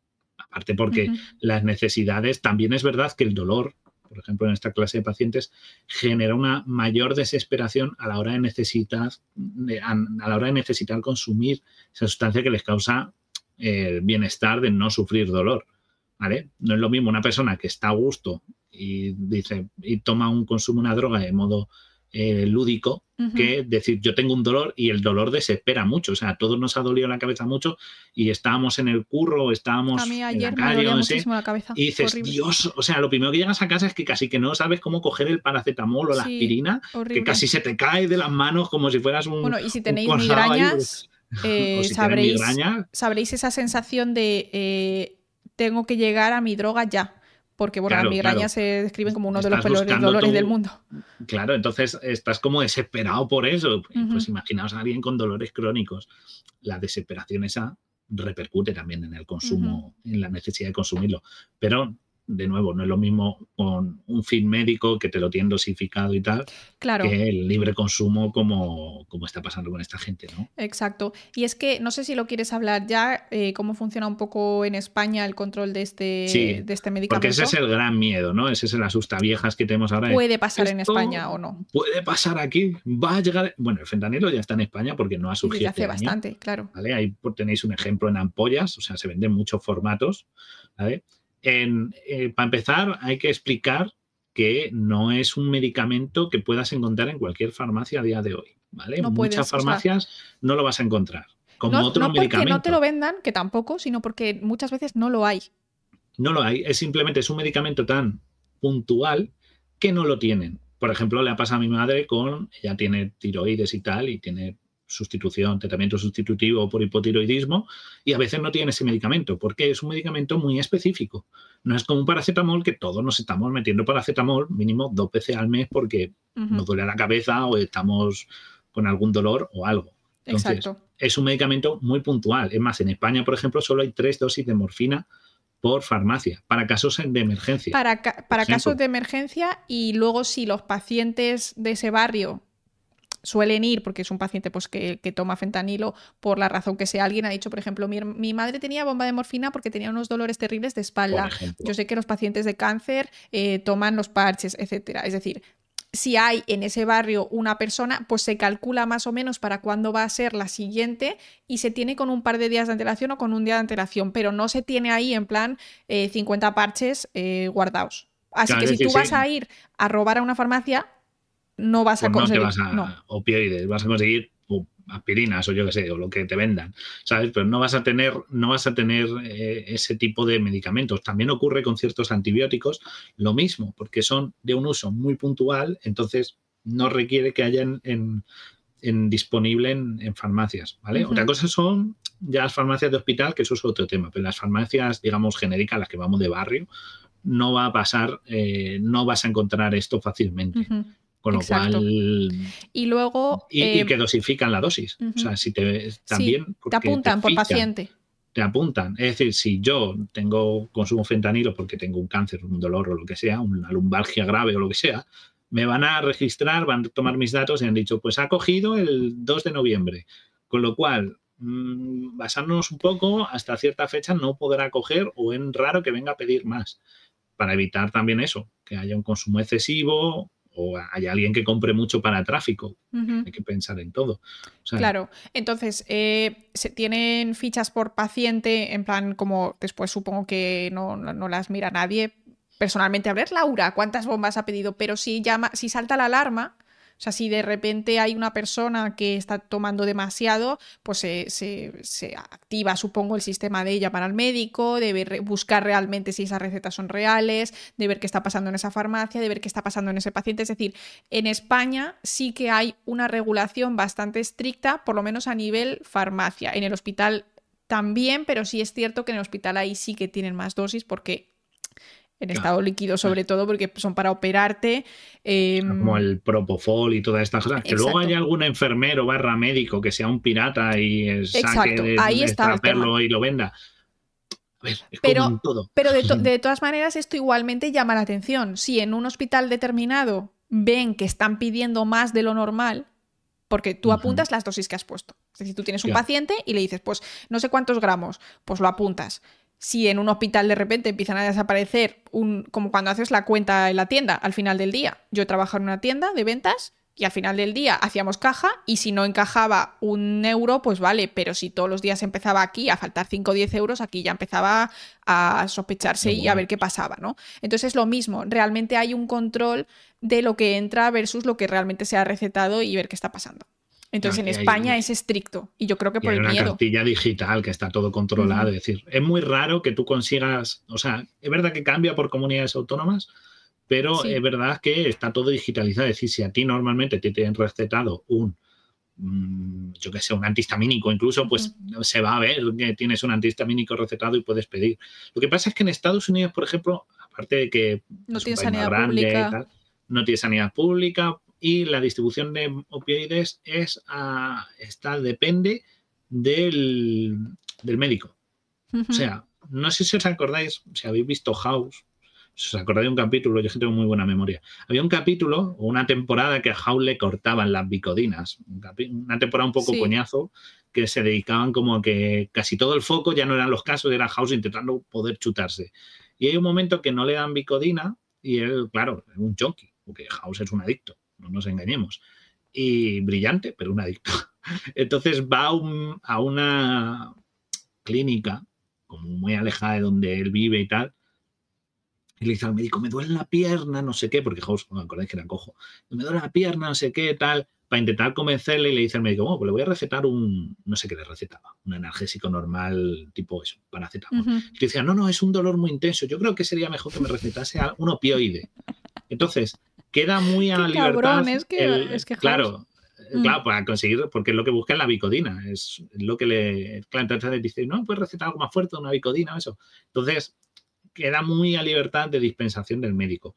No hay un registro tan exhaustivo de, claro. de qué se distribuye. Y ahí también está la diferencia, que en Estados Unidos, como es el médico el que genera esta decisión de tal y, y se ve influenciado muchas veces por el paciente y no está todo tan controlado, hay personas que no son las típicas personas en situación social pues mala, que esas son los que normalmente atribuimos a ser personas dependientes de, un tipo de droga tan fuerte como podría parecer el fentanilo.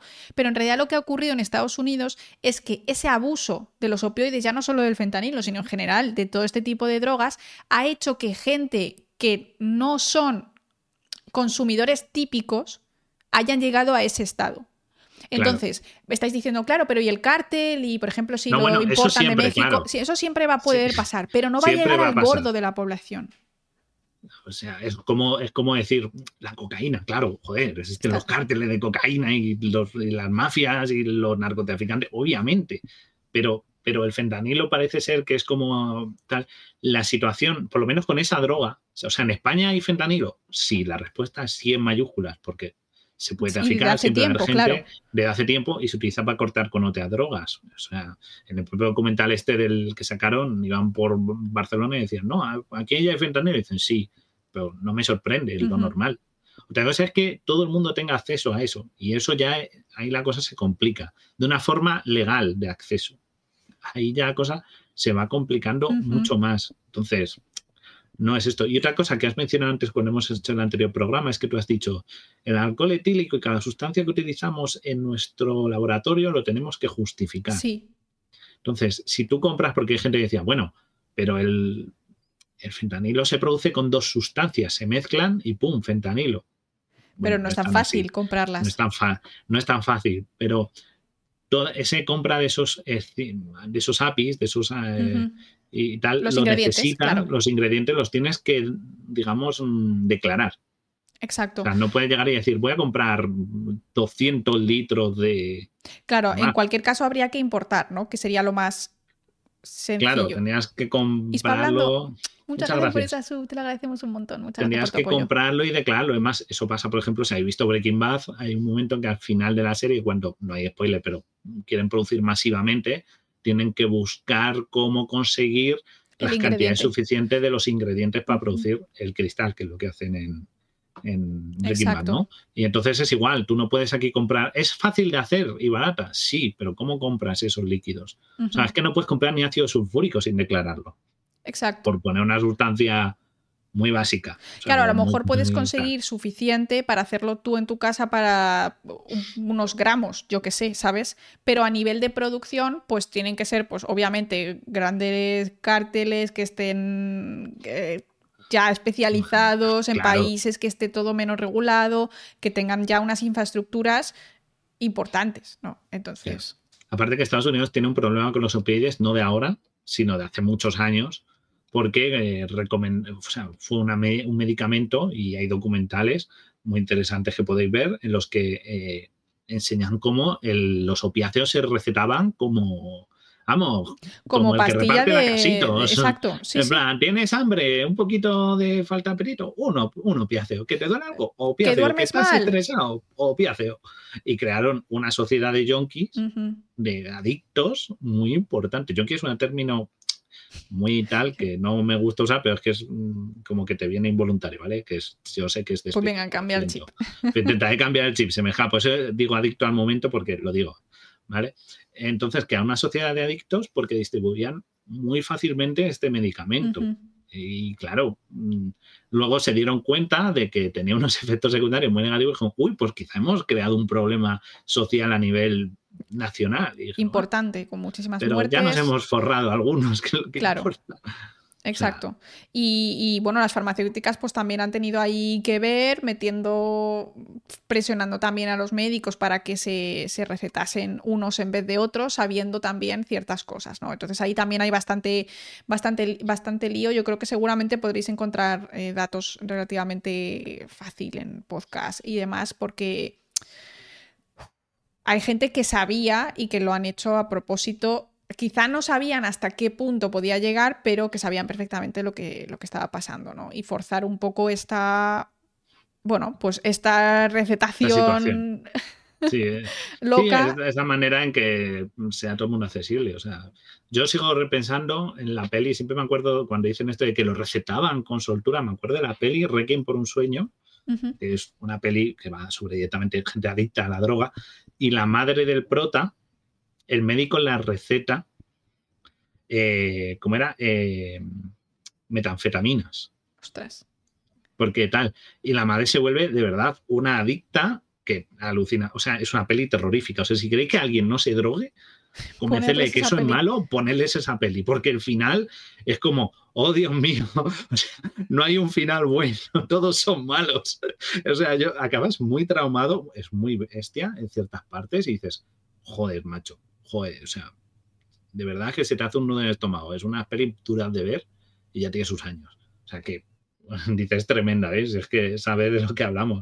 O sea, quiero decir, y recetaban eso, y me acuerdo de recetarle metanfetamina, que es como decir, pero qué locura. Sí, sí, sí. Recetar algo tan. Claro, y es que eso al final eh, pone de manifiesto que aquí en España tenemos que proteger nuestra seguridad social. Porque el hecho de que un médico no pueda ser completamente. Eh, puseado por una industria o por quien coño sea para que te recete una cosa en vez de otra, es decir, para que no mire literalmente por su dinero en vez de por el paciente, eso es algo que tenemos que evitar a toda costa y tenemos que, valorar nuestro sistema de salud público, pedir que se ponga más dinero porque es la única manera, puseado no me salía la palabra, es que no sé mm, cuando te dan dinero para que hagas cosas. Eh, Guille, la palabra. Eh, sobornado. Sobornado, gracias. Entonces, eh, creo que es importantísimo que, que, sepamos que si con sanidad pública este tipo de, cosas se reducen, pues es a lo que tenemos que, tirar, a, proteger nuestra sanidad pública, a pedir sanidad pública a nuestros gobiernos y a, obviamente, pedir que estas cosas estén reguladas, que lo están, pero si al final dejas de tener a una persona sin ánimo de lucro, quiero decir, un médico cobra sus dineros y cobra sus cosas, pero no va a cobrar más por darte una medicina u otra en la sanidad pública. Entonces, Es que esa es otra cosa. La situación de la sanidad en Estados Unidos es diferente a la de España. Allí no existe la sanidad pública, entonces en el momento que no tienes un seguro médico, no puedes ir al médico, no tienes derecho a recursos, pierdes el acceso a muchos recursos. Es una sociedad que funciona de manera muy distinta a la europea, entonces no no quiero decir que nosotros seamos perfectos, pero en ese campo nosotros tenemos esa ventaja de que pues hay una sanidad pública, si hay una persona que se está en la calle enferma, va a ir el Samura por él, mientras que allí pues es muy grave, sí, pero luego quien paga las costas, quiero decir es una manera muy diferente de enfocarlo todo. De claro. siempre va a haber traficantes, pero eso es otro cantar. Y luego otro de los problemas con el tema de, los opioides, y en particular el fentanilo, es lo que están diciendo en el chat. Una persona que no se puede costear una operación, por ejemplo, a ti te duele muchísimo la espalda porque tienes una hernia. En España, tengas que esperar más o menos, al final te operan. Esperemos, ¿no? O sea, si fuera todo ideal, te operan rápido y si, pues, pues nada, ¿no? Pero, ostras, es que eh, si, no te puedes operar porque no tienes dinero, porque no puedes dejar tu trabajo, ¿qué vas a hacer? Pues pedirle al médico opioides y el médico te los va a dar.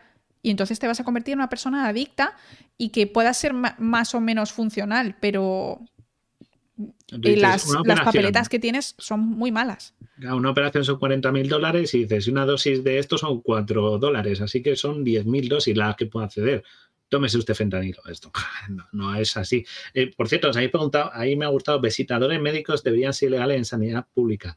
Está muy controlado porque, porque la verdad es que eso fue una cosa que hubo un momento que era el salvaje oeste, de que literalmente se sobornaba de cierta manera para que te vendiera o recetara tus productos médicos y ahora es algo que está muy controlado. No puedes hacer regalos, no puedes hacer un fin de semana en un spa para hacer un ciclo de conferencias sobre tu producto. Es decir, los visitadores médicos y todo ese tipo de información ofrecida a los médicos ahora se regula. Y se regula bastante para que no se intente comprar voluntades, que era lo que se hacía, para que, oye, ¿por qué no vendes? Que era lo que hacían las empresas que vendían opioides. Le iba a los, a los, visitadores médicos y les regalaban mil cosas. Ahora ya ni un boli les puedes regalar. O sea, ¿habrá alguno que haga el pirata? Siempre. Recordad pero ahora mismo ya no puedes regalar, o sea, no puedes hacerle un regalo a un este te regalo un, una chorrada, un peluche, con si me recetas, toma y te lo dejo aquí, ya no. Y si os fijáis en las consultas médicas, ya no hay tantas cosas de nombres de marcas de medicamentos que hace años, si os acordáis que había. Yo me acuerdo. Y siempre tenían un calendario de la marca no sé qué, un viaje, un boli de la marca de un medicamento, siempre tenían cosas y ahora fijaos que ya no hay. ¿Por qué? Porque ya no se puede hacer eso, está prohibido. ¿Vale? Directamente estás sobornando para comprar, para que te compren tu producto. Eso es ilegal. ¿vale? O sea que es algo que, habrá alguno que lo haga. Pues seguramente alguno regale botellas de vino, yo qué sé, pero no, no es lo habitual. ¿Ok? Eso, un, peluche relleno de billetes. Pues, pues seguro que a, a alguno se le ocurrió eso. o sea, quiero decir, pero, pero ya no se puede hacer, no se puede hacer. O sea que tampoco bueno, no hay un señor que vendiendo fentanilo. A ver, todo en encubierto se puede hacer, o sea, si al fin y al cabo... O sea, ilegal hay de todo, o sea... Claro, exacto. Pero la mayor manera de hacer adictos bastante importantes es generarlos poco a poco con, la sanidad, ¿no? con los tratamientos médicos. Entonces, ese es uno de los mayores problemas que ha habido en Estados Unidos, que, que ha habido un abuso durante muchísimos años y ya está. Así que. O sea, nos dicen que sí que tienen asistencia primaria gratuita en Estados Unidos, pero muy, muy, muy primaria. O sea, yo he recibido, me han contado cosas de decir, bueno, pues lo justo de si te estás muriendo, sí, pero de ahí para arriba ya todo se empieza a aflojar pasta. O sea que, en verdad, a poco que te hagan, siempre tiene costes y eso es lo realmente preocupante. Y claro, si nos ponemos, el boom ha sido ahora por lo que dijimos, porque después de una crisis como ha sido el COVID, que económicamente ha sido un batacazo, y ahora, pues, y ahora muchas cosas, ¿no? Que, porque ahora vivimos en unos tiempos muy malos, pues eh, lo que está generando es esa situación de vulnerabilidad social que al final pues cae y las drogas baratas pues obviamente pues van a tener más alcance. Obviamente una droga cara pues no se la paga a todo el mundo. Claro. Exacto. Entonces, pues bueno, eh, hemos visto. No, no hemos hablado de Dopsic. No he visto esa serie, no, pero me la apunto. Es que está en Disney, ¿no? Es que yo no tengo Disney. No la, no la he visto, no la tal, pero me la apunto. Me la apunto. Historia de una adicción y está en Disney, creo. he mirado Requiem por un sueño, no la he encontrado. creo que está en Rakuten TV, me parece. No nos patrocinan ni nada, pero como recordad, sí, siempre que queréis ver algo. Como si fuera normal. Claro, es que, es que muchas veces Claro, es que muchas veces nos recomendamos cosas y luego, ¿de dónde la veo? Bueno, pues recordad, lo buscáis en Just Watch y generalmente lo tienen todo, pero aquí me sale que está en Apple TV de alquiler. Pero bueno, si alguien se quiere, son 3 euros. O sea, no, Y Dopsy, que está en, ya que, joder, que ya que hablamos de series y eso, pues está en, en Disney Plus. Sí, en Disney Plus. Y ahora que han estrenado la de la casa User, que es así de también, no habla de este tema, pero la familia protagonista, a la que le pasan cosas malas, es una emulación de los que la empresa, o sea, de la familia que distribuyó productos opiáceos, que creó la gran crisis de, los opiáceos en Estados Unidos, ¿vale? Son como una... se usan como si fueran ellos, ¿vale? Con otro nombre y otro producto médico, otro, medicamento, pero sí que es un paralelismo. Lo digo para que veáis que este problema no es de ahora, es de mucho antes, y cómo ha ido calando, o sea, socialmente y culturalmente. Sí, y yo creo que también una cosa que ha pasado en Estados Unidos es que antes de, yo creo que lo del fentanilo ha explotado quizá este año o el año pasado, pero yo llevaba viendo ya muchas noticias, porque ya sabes que a mí me gusta leer las noticias incluso antes de que hiciéramos podcast y todo, de esta crisis de los opioides. Esto lleva creciendo poco a poco. Ha sido como muy gradual y ellos han ido normalizando la situación de personas eh, pasándolo fatal en la calle. Bueno, pasándolo fatal o completamente drogadas o ellos lo han ido eh, normalizando porque se ha ido metiendo tan poco a poco en la sociedad y ya no solo en la calle, tiempo. sino que como esto viene principalmente, empezó a raíz de todos los médicos, incluso se normaliza que en tu casa estés como así, ¿no? De vez en cuando. Claro, Entonces, es, algo que, porque tú ahora ves eso, Filadelfia, y tú lo ves la imagen y dices, wow, wow, están desbordados, ¿vale? Que no es en todos los barrios, a lo mejor, ni en toda la zona de la ciudad, que no está toda la ciudad así, pero tú lo ves en los barrios residenciales y tal, y dices, wow, o sea, es que no hay una persona tirada a cada, a cada metro. Tú lo ves y te quedas impresionado, ¿no? Te puedes quedar muy choqueado, pero luego cuando lo estás, eh, cuando lo piensas, dices, esto no ha pasado de un día para otro. O sea, es verdad que por cuestión de su administración, recursos, o porque no le han dado importancia, o si queréis pensar que porque les han untado las farmas, lo que queráis pensar, pero lo que sea, no han atajado el problema y han llegado a estos límites. Lo han ido dejando pasar y pues estas cosas son, son complicadas. Por cierto, quiero hacer una aclaración. Una persona se ha enfadado muchísimo porque se le ha borrado su mensaje de 200 kilómetros de largo. Tenemos una razón por la que hacemos esto y es para que nosotros podamos leer el chat de una manera mucho más tranquila. Así que si eres tan listo de, de, odiarnos porque no eres capaz de resumir las cosas, pues mira, chico, aquí no, no creo que seas bienvenido. Sobre todo esas maneras de decir las cosas, me parece que sois personas con problemas mentales. yo lo siento porque es que me parece ya ridículo. yo sé que hay veces que hay gente que nos quiere, pero es que mirad, el mensaje cuando sale tan largo se tacha porque tenemos un máximo de 220 eh, caracteres puesto. No da tiempo porque sois muchísimos y no nos da tiempo a leerlo. Y yo, si alguien me ha saltado que ha hecho alguna cosa interesante, de verdad, lo siento, eh, nos, nos vamos leyendo intentando alternar con todo para prestaros atención y veis que respondemos preguntas. Pero algo largo esto y te expulsa automáticamente, igual que si pones muchos símbolos de puntuación, te echa igualmente. Pero luego puedes volver, no es un permaban. Entonces, no se les. Se te borra el mensaje y ya está. Pero es que vamos, o sea, que os enfadéis por eso, es que de, personas con problemas mentales. Un comentario, insultos, todo eso se banea, obviamente, pero esto es, lo hace automático. O sea, que si alguna vez os pasa, digo porque hoy somos muchos y hay gente nueva y tal, que sepáis que es por eso, no es porque se os censura ni nada. O sea, es porque es para que sea mucho más fácil para nosotros hacer un stream de calidad. Si realmente es tan importante lo que tienes que decir, también lo puedes, lo puedes reducir a 220 caracteres, que tampoco es que sea esto que te impedimos hacer 50 5 palabras. O sea. Claro, claro.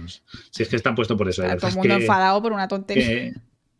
Claro, claro, o sea que si es que casi todos hacen bien y ponen mensaje corto, pero no nos, no esto, no, no nos enfadamos, y es más que nada porque Em, se triggerea, hay gente que se triggerea muy rápido y cree que es porque estamos y no. Además que me he leído su mensaje y y no es nada censurable. O sea, habla sobre la, legalización. Dice alguien, contarla a cachito. No nos lo contéis a cachito, porque la razón de que tengamos un límite de 220 caracteres es para que el, directo sea mucho más sencillo y mucho más fácil para nosotros de hacer. Nosotros estamos a muchas cosas, estamos a varios chats, estamos a leeros y a intentar contestar vuestras preguntas, estamos intentando explicar algo que bioquímicamente durante el programa de hoy ha sido complicado. Entonces, obviamente, si nos ponéis un tocho gigante, nos va a distraer y no es que haga un stream agradable a los demás. Entonces, las cosas se hacen por una razón. Si hay una cosa que tú no entiendes, puedes preguntar de buenas maneras, pero decirlo mal y decir, ahí te quedas con tu premio, yo no gano nada porque cortarte los mensajes, lo único que hago es mi vida un poco más agradable para no tener que estar volviéndome loca leyendo 200 palabras insulsas que muchas veces son sin contenido,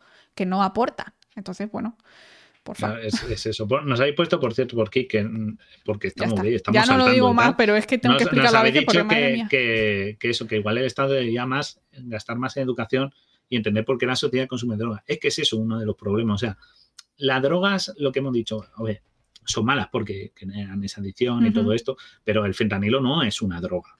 Es un medicamento que hay gente que lo usa con fines. No, no es como, por ejemplo, la cocaína. La cocaína no es una medicina, no es una sustancia química que tenga alguna finalidad positiva. O la marihuana, bueno, habrá quien defienda marihuana, lo que queráis, pero nadie te receta marihuana. Es más, más un uso histórico y lúdico que médico. Ya sé que hay marihuana para, para gente y tal, vale, pero que no es un medicamento que se recete normalmente. Los opioides igual, son los opioides, perdón, al contrario, sí son un medicamento, tienen una finalidad eh, una finalidad positiva de dar un tratamiento. Entonces, que haya alguien que lo mal utilice es mm, lo, negativiza, pero no tiene que ser malo. Y es verdad que todo eso hay que entenderlo, es una parte del problema, no es llegar y prohibir el fentanilo y echar el cierre o prohibir la morfina o, cualquier otra sustancia, sino entender. Y educación, sí, pero joder, yo creo que ya todo el mundo sabe que las drogas son malas. Es una cosa que siempre dicen, no, deberían hacer más programas de enseñar que las drogas son malas.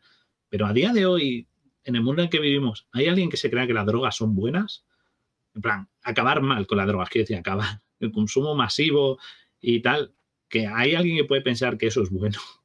Claro, o sea, los datos indican que obviamente no, porque se producen eh, daños. Lo que pasa que a nivel personal, pues tú tienes ese subidón. ¿eh? Claro. Bueno, el caso... Que la marihuana es el tema que siempre más debatido, ¿no? Porque en la planta, pero drogas sintéticas, ¿hay alguien que se plantea que la cocaína es sana? quiero decir, o la heroína, o te, hace sentir como un héroe o qué. No, no, que era el lema antiguo de cuando decían ah, que se vendía heroína, claro, que te hace sentir como un héroe. Decían eso, ostras. Eso no sé, eso no sé si es bulo o leyenda urbana, pero no decían que por ahí venía el nombre. Yo eso no lo, no lo he podido, he podido comprobar. Pero joder, no, no hay, no hay, decir, no hay dudas. Entonces, no sé si es cuestión de educación o entender por qué la sociedad está derivando en este consumo. Un poco como ocurre ahora con las enfermedades mentales, porque la gente ahora tiene más ansiedad. Algo está pasando. Hay un problema de fondo que a lo mejor no estamos abordando. Mm. ¿Creéis que, sano es igual a bueno? No, yo creo que malo es igual a algo que te hace daño. Entonces, si algo te hace daño y algo te hace mal a tu cuerpo, es malo. Pero que sea sano o no, pues eh, eso es otra cosa, ¿no? Eh, claro, claro. O sea, en Furrumea, por cierto, sí que tengo lo tuyo, tengo el mensaje guardado, que es que no te podía contestar, pero sí lo tengo, ¿vale? Lo tengo para otro programa. No te preocupes, que sí, los mensajes que me mandáis por privado de Twitch los leo. Lo que pasa es que uno no me deja contestar el susurro, pero luego me los guardo para futuras cosas, ¿vale? Pues es que hasta que no tengo el tiempo para investigarlo, no, no esto, pero me lo apunto todo, de verdad. Tengo lo tuyo. Hablando de fentanilo, tengo, lo tuyo. ¡Wow! ¡Qué mal ha sonado! Sí. Out of. Está sonando terriblemente mal. Pero sí, sí, de verdad que, que, que esto pasa porque algunos usuarios tienen los susurros bloqueados y no le puedo ver responder, pero sí, sí, todo lo que me llega lo leo, de verdad. Claro, luego otro punto interesante es el que comenta Ramiro, la FDA, la Food and Drug Administration, que es la, administración estadounidense de, pues de drogas y alimentos, y alimentos en general, ¿vale? Drogas y también medicamentos y eso, em, eh, no es todo lo que debería ser, ¿vale? Es, eh, creo que es bastante importante mencionar que son bastante eh, con la mano floja, ¿cómo dices tú? Eh, permisivos, son, permisivos. Exacto, son mucho más permisivos, están metiendo bastantes líos, ya no solo con este tema, laxos, esa es la palabra que estaba buscando, sino que también está habiendo problemas con una droga, por ejemplo, del Alzheimer, que parece que tiene unos efectos negativos que no deberían ser aceptados. Hay muchas drogas, hay muchos medicamentos, drogas como medicamento, ¿vale? O sea, como sustancia que se utiliza en clínica, que están aceptados en Estados Unidos y que no están aceptados en Europa, y ya no solo medicamentos, sino eh, aditivos a las comidas, cosas que que pones en tus cosméticos. Hay algunas administraciones públicas de algunos países que son mucho más laxas que lo que tenemos en Europa y en España. ¿Vale? Entonces en España tenemos la MPFSA, esta la, tiene unos nombres, y la Agencia Europea del Medicamento. La EMS. La, EMS, Agencia Europea de AEMPS, Agencia Española de Medicamentos y Productos Sanitarios. Exacto. Creo que lo he dicho bien. Claro, eh, la diferencia, por ejemplo, de eso, que siempre lo hemos hablado, hemos hablado de aditivos, ¿no? Hemos dicho, pero ¿cómo en Estados Unidos permiten que haya productos con estas sustancias? Porque funcionan distinto. La normativa europea generalmente es tú le ofreces algo, un medicamento, un alimento, un aditivo, y siempre van a evaluar los riesgos y evaluar los riesgos y sabiendo que no es peligroso, la permiten. ¿Vale? Un medicamento, por ejemplo. Sin embargo, Estados Unidos funciona un poco al revés. En plan, ellos suelen pedir unos informes, obviamente no es todo vale, pero unos informes más básicos y luego si surgen nuevas investigaciones que demuestren que es peligroso, lo prohíbo. Entonces, así les ha pasado con ciertas cosas que cuando se han querido echar pateas ya había gente afectada, porque han llegado tarde. Y eso ocurre con la alimentación igual, ¿eh? Sin embargo, ellos son muy exigentes pidiéndote documentación tuya para exportar producto a su país.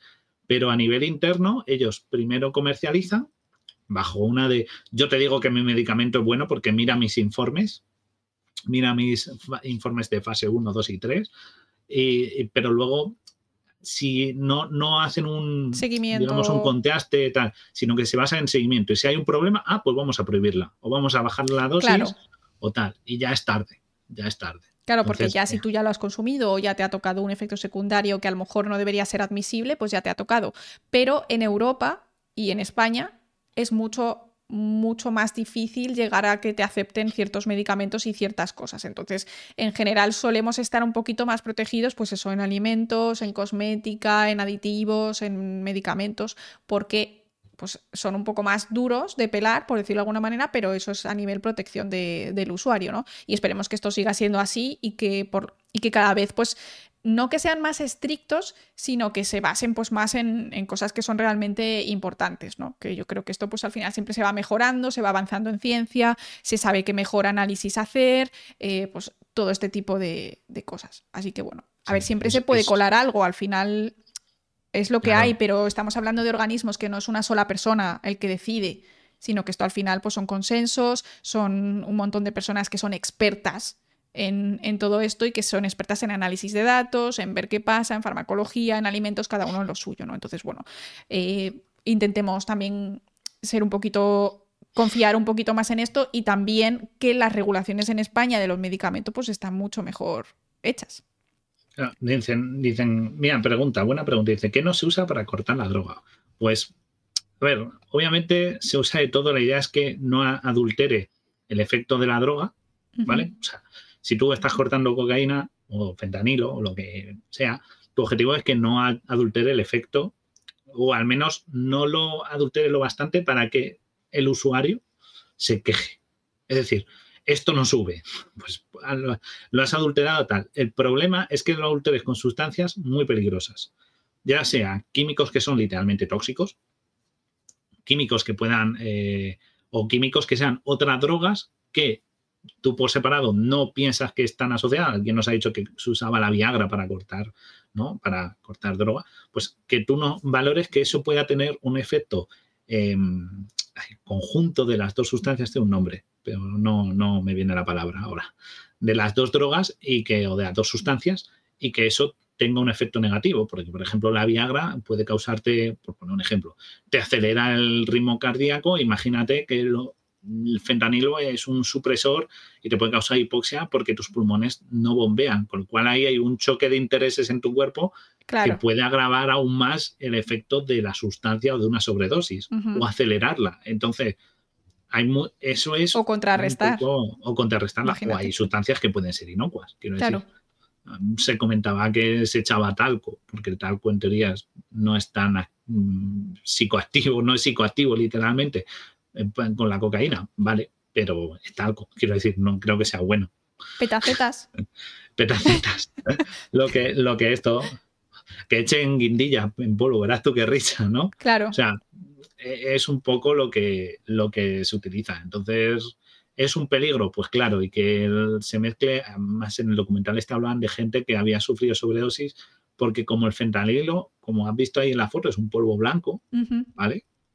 Aunque luego se puede poner en líquido y tal, pero es colorear y tal, pero en el fondo es un polvo blanco. Si habéis visto pastillas azules, eso es porque el material con el que se hace la pastilla tiene algún tipo de colorante azul. Claro, pero no. O algo que tiene ese color, pero es blanca. Entonces no se distingue de la heroína, no se distingue eh, bien de. Sobre todo decían de la heroína. Entonces había mucha gente que sufría sobredosis porque, claro, no es lo mismo que tiene que te metes de heroína que de fentanilo. Ostras, claro. Entonces, el riesgo de cometer el error de 2 mm, miligramos de, no sé cuánto es, ¿vale? No sé cómo va esto, pero 2 miligramos de heroína no te matan, 2 miligramos de fentanilo te mandan a la tumba. Mirad, es si que te confundes de droga. Vuelvo a sacar la imagen de, la dosis letal. Es que es, es que es, el riesgo está ahí. Entonces, claro, los tampoco es que sean los narcotraficantes eh, no te vengan con la receta ni con un prospecto de consumo de lo que te estás tomando, Así que el riesgo es mucho mayor de que sufras una sobredosis letal, pero porque te creas que te están metiendo A y te están metiendo B. O sea que. Tela. Bastante. Bastante esto. Sí, es que es una cantidad muy pequeña. Parece ahí una burrada, pero es que eso es letal. Sí, sí, sí. Es letal. Es súper poquito. Son como unas miguijas de, sal y ya te puedes morir. Por eso, obviamente, hay que diluirlo. Eh, hay cuando te lo ponen en los parches, pues te ponen una cantidad muy pequeña que se va liberando poco a poco, etcétera. Y todo esto tiene que estar muy estudiado y muy probado. Y también depende muchísimo de tu tamaño, de un montón de cosas. Es decir, no es lo mismo si Guille se toma una cerveza o si yo me tomo una cerveza. A lo mejor a mí me afecta más porque por la razón que sea, ¿no? Aparte, luego, eso está, luego, claro, eso está la anatomía y fisiología individual de cada persona. Quiero decir, no es lo mismo una persona, eh, no tiene tampoco que asociarse al peso, porque puede estar asociada a la cantidad de neuroreceptores que tienes. Tú puedes ser una pequeña, Laura es más pequeña que yo, pero Laura a lo mejor tiene muchísimo más neuroreceptores, le hace más efecto que a mí, que a mí, o, al revés, yo tengo más y me hace más efecto a mí que a ella. Pero para que veáis la diferencia, una dosis De, de letal de fentanilo son 2 miligramos una dosis de cocaína para estar. Letal para una persona de tamaño medio. De tamaño medio, ¿vale? A lo mejor si eres muy, pequeñito. Muy grande o muy pequeño, pues la dosis. Uno y medio mueres. Claro, no sabemos si eres una persona más mayor o más joven. Claro. Pero, eh, en, por ejemplo, con la cocaína, 50 miligramos, 50 miligramos, una raya de coca, es una raya de coca. 50 miligramos. Es una dosis media alta, pero no te mueres de ella. O sea, no es, no es letal. Claro, no es letal. Fijaos que estamos hablando de más 25 veces más de cantidad. Y no es letal. Y eso es lo que te tomas para estar, pues eso, una raya, que no es lo que consumirá una persona para una sola noche, consumirá más veces, porque entonces dices, claro, la diferencia, el margen de error es muy pequeño. Por eso también el fentanilo es tan peligroso y mata a tanta gente, porque es que como te pases un poquito. Un, gramo, un grano de, azúcar. De sal, un grano de azúcar Y, ya está, y al hoyo. Mientras que tú con la cocaína te sale la, la raya más o menos larga dices, bueno, mm, estaré más o menos, pero no me voy a morir de esta, ¿sabes?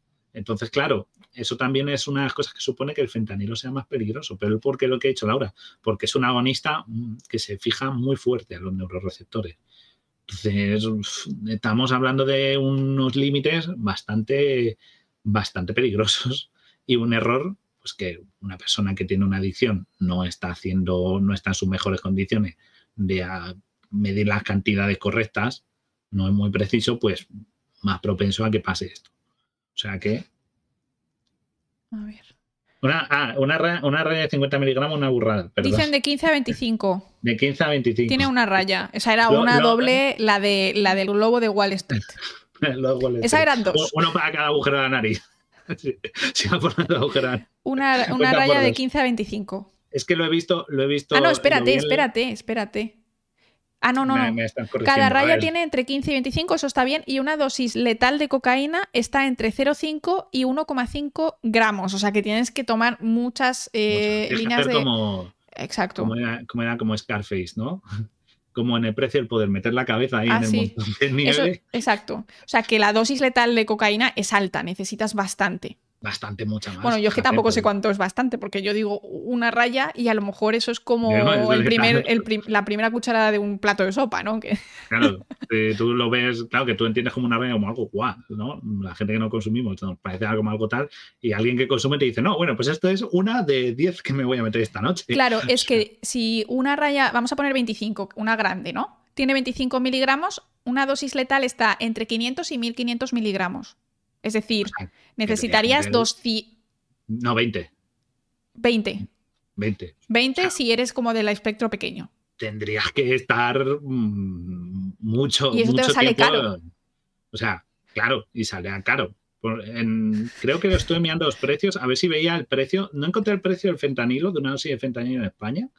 Encontré, porque luego eh, googleando te lo dicen, o sea, luego Google me preguntará cosas porque he hecho esta búsqueda. Va a venir el CNI a buscarnos, no Guille. con el modo Que yo he hecho también esta búsqueda ahora mismo. Después de buscar todo Pero- el día cosas de fentanilo. se van a decir, aquí algo se cuece. No, pero encontré que un gramo en España de cocaína, un gramo, o sea, que hemos dicho que hemos dicho que una dosis es 25, ¿no? Pues ha- ha- hagan cuentas. Un 25 gramo en España miligramos. son 50 euros. O sea que un una de sobredosis son 50 euros. Ya, pero te tienes que meter un gramo entero, o sea, Sí, sí, te tienes que meter los con- 50 euros enteros ese día. 50 euros entero de golpe. El 50, fentanilo 60 no habrá subido. Pero porque Más bien fentanilo, 60 euros polizones. claro, es que o sea, ¿cómo? Entiendo. O sea, Claro, es que a ver, la ¿eh? inflación también suben las drogas. Me hizo gracia porque buscándolo, eh, me hizo gracia porque ponía que en Nueva Zelanda era como 200 dólares un gramo. Y digo, joder, ¿cómo está la renta per cápita en Nueva Zelanda? Quiero decir, o los gastos o los aranceles son muy altos porque me, me sorprendió muchísimo. O sea, venían por países. El, el precio no es tan estable en países, me sorprendió bastante. No tengo la gráfica porque. Ah, pero mm, escucha, claro, que dicen que está cortada, entonces necesitarías mucho más. Mucha más. No, mucha más. O sea que es muy difícil morirte de sobredosis de cocaína, sin embargo, es muy fácil tener una sobredosis de fentanilo. Muy fácil. También es, es cuestión, lo de la cocaína también depende de la distancia en el consumo, ¿vale? Porque una sobredosis es una, pero si tomas mucha en un solo momento puede ser, porque se puede ir acumulando. Es que también ahí está, hay unos riesgos de cuánto te dura, cuándo se... El fentanilo se libera rápido, eso también es otra cosa. Claro, ahí está, ahí está también el efecto, porque mm, y que luego los hay muchos riesgos que no se contemplan. Quiero decir, la cocaína es un estimulante que lo hemos cogido porque es de las dos que se mezclan con fentanilo, ¿no? Por eso que tiene un problema que acelera el ritmo cardíaco y tal. Con lo cual, si tú tenías algún problema cardíaco que no sabías, y con el fentanilo igual, si en fentanilo tienes algún problema cardíaco, Ostras, respiratorio, claro. si eres asmático, si eres asmático y es depresor del ritmo respiratorio, pues ya te digo yo que muy bien no vas a acabar. Entonces, todos estos son cosas que además aumentan más la peligrosidad de estas sustancias. Claro. Que todo, todo suma y sigue. Luego también he estado leyendo que el fentanilo también interacciona con otros medicamentos que tú estás tomando. Entonces, si eres un paciente de dolor crónico y te tienen que recetar fentanilo, es importante también decir qué medicamentos tomas, porque algunos están inhibidos, otros eh, aumentan los efectos secundarios. O sea que esto puede ser un pifostio. Así que siempre que toméis un medicamento tenéis que decirlo al médico. ¿Vale? Claro, Incluso y- también si consumís drogas y cosas así, porque podéis estar en una, en una situación peliaguda. Puedes, te- puedes tener, dice, di- que, que la cocaína puede tener un riesgo de que cause sobredosis. Claro, es que también luego está el efecto. de la droga, porque claro, el fentanilo que hemos dicho es un relajante. Entonces, una vez que la consumes, no tienes necesidad más porque estás tirado, estás relajado, estás en un estado de bienestar, ¿qué tal? La cocaína, por ejemplo, es un estimulante, te acelera, te impulsa, si además generalmente se consume con alcohol, pues mayor efecto aún para que estés fuera de tus cabales y te valentones, por decirlo así, a consumir más. Con lo cual, incluso el propio efecto de la droga aumenta el riesgo de lo que te pueda pasar. que, eso también. Y habéis mencionado Energy Control, que tengo aquí el enlace, si se la queremos enseñar, la web, que la tengo aquí, te la pongo en el chat, ¿vale? Esta, ya he encontrado yo también. Ah, ya te, bueno, es que es Energy Control, ¿vale? Es, es, una web que se dedica a dar información sobre los distintos tipos de droga y tal. Es bastante interesante. Eh, vais a encontrar muchísima información, o sea que eh, de acceso libre y no tiene nada raro, y le podéis ver y está muy interesante, la verdad. Te habla de todo un poco, noticia, tiene algo de actualidad también. Mira, adulterantes, paracetamol. Adulterantes, pues mira, paracetamol. Alguien ha preguntado antes, pues mira. ¿qué, le echaban? Pues mira, le echan de todo y más.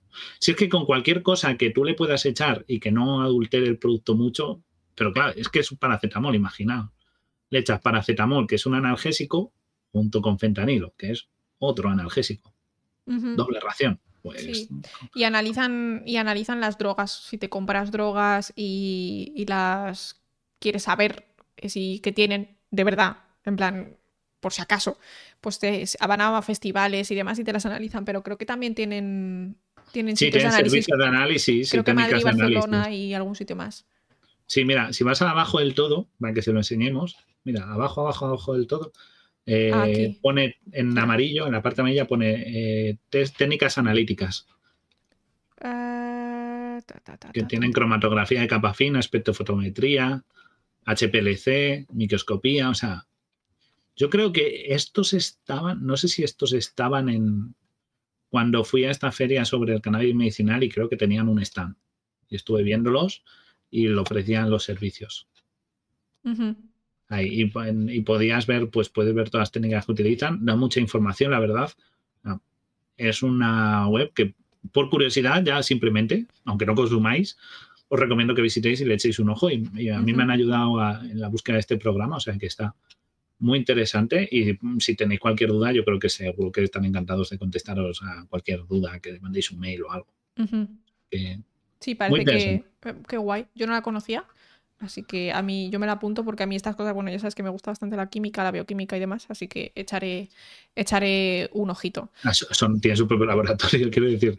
no son gente random, es gente que se dedica a esto profesionalmente. Muy guay. Alguien dice, el principal riesgo del fentanilo es que se usa como adulterante en otras drogas. Efectivamente, esto también es uno de los principales problemas y que no sabes que lo estás consumiendo y que si tú no cuentas con ello, pues al fin y al cabo no sabes que ese efecto te puede sumar a otras drogas y haces un consumo que a lo mejor supera, eh, pues, ¿no? Sumando ambos efectos, pues te puede dar una sobredosis. Efectivamente, es uno de los problemas principales. Pero bueno, también estábamos nosotros hablando de los zombies, estos, ¿no? De la ciudad zombie de Filadelfia, que parece bastante, bueno, parece bastante de película, y en ese caso es por consumo de fentanilo. O sea, es lo que ellos buscan. No sé si lo utilizarán mezclado con otras cosas o no, pero ese efecto principal que están así como doblados es literalmente por el fentanilo, que eso da un mal rollo que, alucina. Claro, o sea, en, el vídeo este, que lo, el del Zafa, que le eché un ojo, hay una persona, porque luego cuando no están drogados, hay, hablan con un chaval y tal, y cuenta que su familia, su madre, su hermano, eh, su padre había abandonado, su madre había muerto, su hermano había muerto de drogas y tal.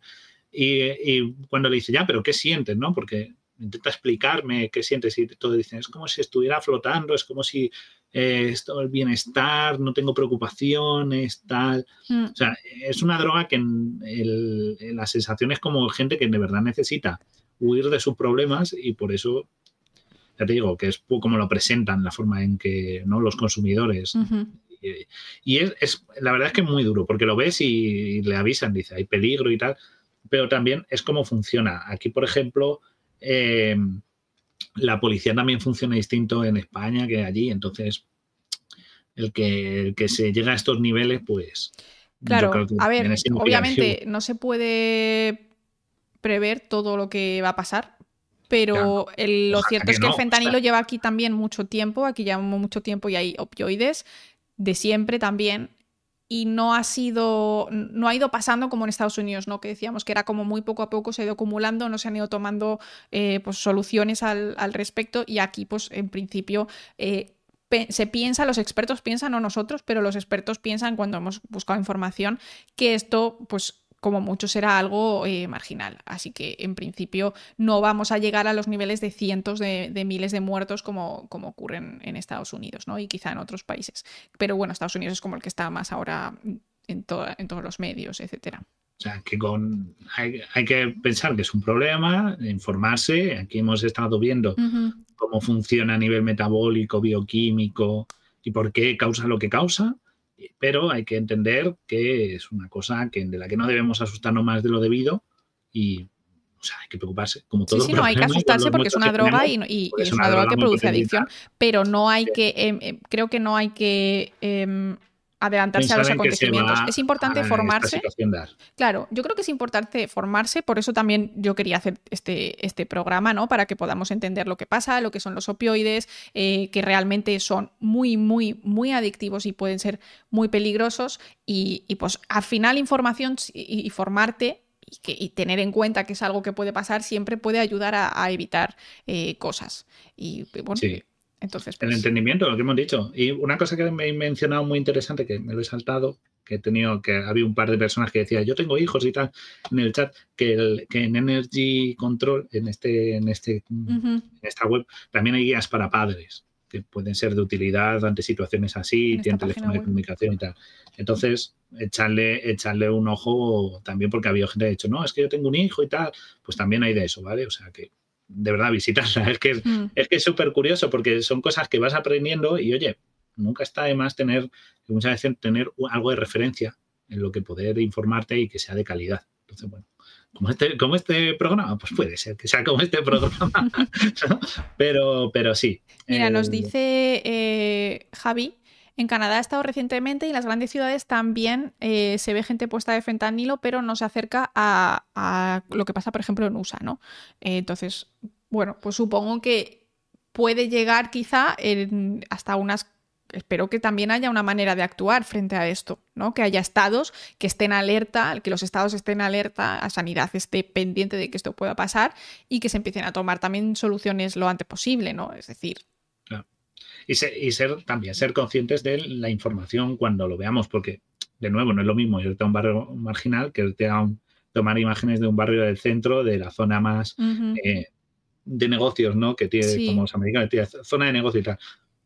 Es también valorar eso, de que la información que nos llega, lo que nos está representando es esto, o estás poniendo solo el foco en cierto barrio concreto, tal. Pero es verdad que la información que se muestra en, en muchos vídeos, pues es la parte más marginal y más tal, porque es lo que causa impacto visual. pero bueno, igualmente es un número elevado de personas. No, no, si lo decían, eran ciento y pico mil muertes. Es que es exagerado. Tenía por aquí apuntado, que tú lo ves y dices, a ver, son, son muchas. Sí, sí, sí, sí, No es un número de, bueno, es hay adictos, que puede haber muchísimos adictos. Puede decir que en 2021 causó 107.000 muertes, 107.000 muertes son muchísimas, muchísimas por la única causa en un país como Estados Unidos. Claro, un, país, que es un país desarrollado, que mm, en principio, pues más o menos se supone que todos están bien, pero luego, pues, bueno, porque son la mitad eh, súper pobres, ¿no? En plan, el sueño americano, y claro, ahí también.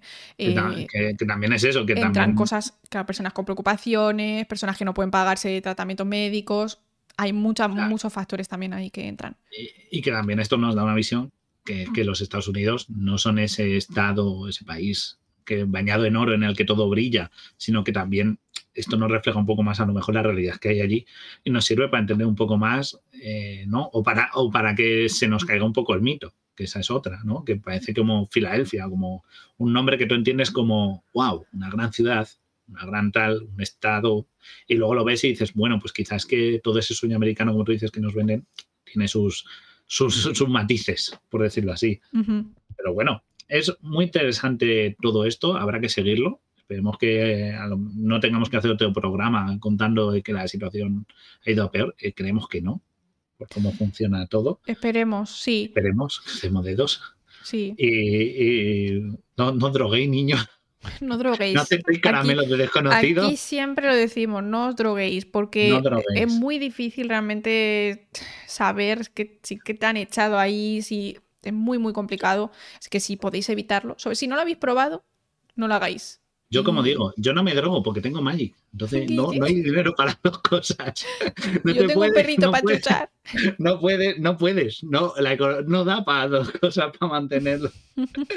claro, di- di- claro, es, es eso. No, pero, pero es verdad, no droguéis. O sea, quiero decir, es, es de las cosas que aún parece tonto repetirlo. Es lo que, es lo que nosotros, a ver, nosotros obviamente hablamos desde, desde el, el punto de vista de la ciencia, entonces pues es lo que podemos recomendar. Al fin y al cabo, yo siempre digo lo mismo, ¿no? No bebáis alcohol, no fuméis, no droguéis, el colacao, eh, cuidado que es inflamable, bueno, o- bueno, que arde, no es inflamable, pero em, somos adultos y cada uno hace lo que quiere. Nuestra función es informaros de los efectos que tienen las cosas y lo que dicen los estudios que se van publicando no os estamos obligando a consumir o a no consumir eh, a, a nada. Entonces, decimos, esto es malo y ya vosotros tomáis las decisiones, pero informado. Igual que cuando tú te fumas un cigarro, tú sabes que fumar te Mata. está aumentando la posibilidad. Fumar mata, es que lo pone en la cajetilla. ¿no? Claro, o sea, cada uno es libre de hacer lo que quiera. Totalmente. Entendéis que hay cosas que tienen más riesgo, menos riesgo y mayores consecuencias y menos consecuencias. Tomarte una cerveza no te vuelve alcohólico, consumir drogas duras mm, como que no es lo mejor por donde tal. Un cigarrillo no te va a matar, pero eh, fumador compulsivo, pues ya sabes lo que va. O sea, es que, es que lo dice la ciencia, no lo digo yo, que a mí no me financia nadie para decirte que Claro, no te tal. o sea, Pero la ciencia dice, si fuma mucho tóxicos, células cancerosas de pulmón, mm, las vas a tener sí o sí. Mi exacto. abuelo llegó a los 90 años y no sufrió. Bueno, n igual a 1. N igual a uno, me encanta esa frase, la amo. La Vamos a hacer demasiado. camisetas N igual a uno. n igual a 1. ¿Sabes? Como, claro, o sea, quiere decir que luego puede haber excepciones, ¿no? Pero, pero, pero por sistema, lo que nos dice es que de seguro es un potencial generador de enfermedades respiratorias y cáncer. Entonces, yo te recomiendo no fumar. Beber, pues más de lo mismo. Y las drogas, pues ya hemos dicho que tienen muchos efectos, como hemos mencionado, lo de la síndrome de abstinencia, porque son psicoactivos. Entonces, todo esto es esto. Luego cada uno sea libre, pero que sepa las consecuencias que se claro, tienen, solo informamos. que y no lo decimos a nivel moral, lo decimos a nivel Ni ciencia. juzgamos ni nada. O sea, mucha no. gente aquí eh, fuma y bebe y se droga y nos da pues, igual. O sea, no, nos- vale, no nos o sea, importa. no, no te vamos a echar del chat, tranquilo. eh, solo te Pedrito, recomendamos. que fumas porros. Puedes seguir escuchando, puede ser nuestra audiencia, pero te debemos decir que es una sustancia psicoactiva y tiene estas consecuencias. Cada uno haga lo que Exacto. quiera, ¿vale? Y a mí lo que me apasiona, y creo que es algo que todavía no hay mucha investigación, pero que creo que va a empezar a venir en los próximos años, es por qué hay gente que está más, que, que se, que se mm, hace adicto más fácilmente. ¿Hay algo genético? Que seguramente tenga que ver con el tema de receptores cerebrales, tenga que ver con el tema de la recompensa, pero no sabemos el qué. O sea, no sabemos cuáles son los factores de riesgo para que tú seas una persona más fácilmente adicta. Porque lo hay, porque hay gente que ha fumado durante bastante tiempo. comportamiento, sí, sí. Sí, o sea, yo recuerdo, mi tío siempre decía, no, yo es que un día dejé de fumar y ya está. Y Mi padre, nunca... mi padre, mi madre dejó de fumar, mira, mis padres fumaban los dos. Mi madre dejó cuando estuvo embarazada de mí, lo dejó. No, o sea, que lo mío es natural, ¿eh? no es porque mi madre fumaba cuando estaba embarazada de mí.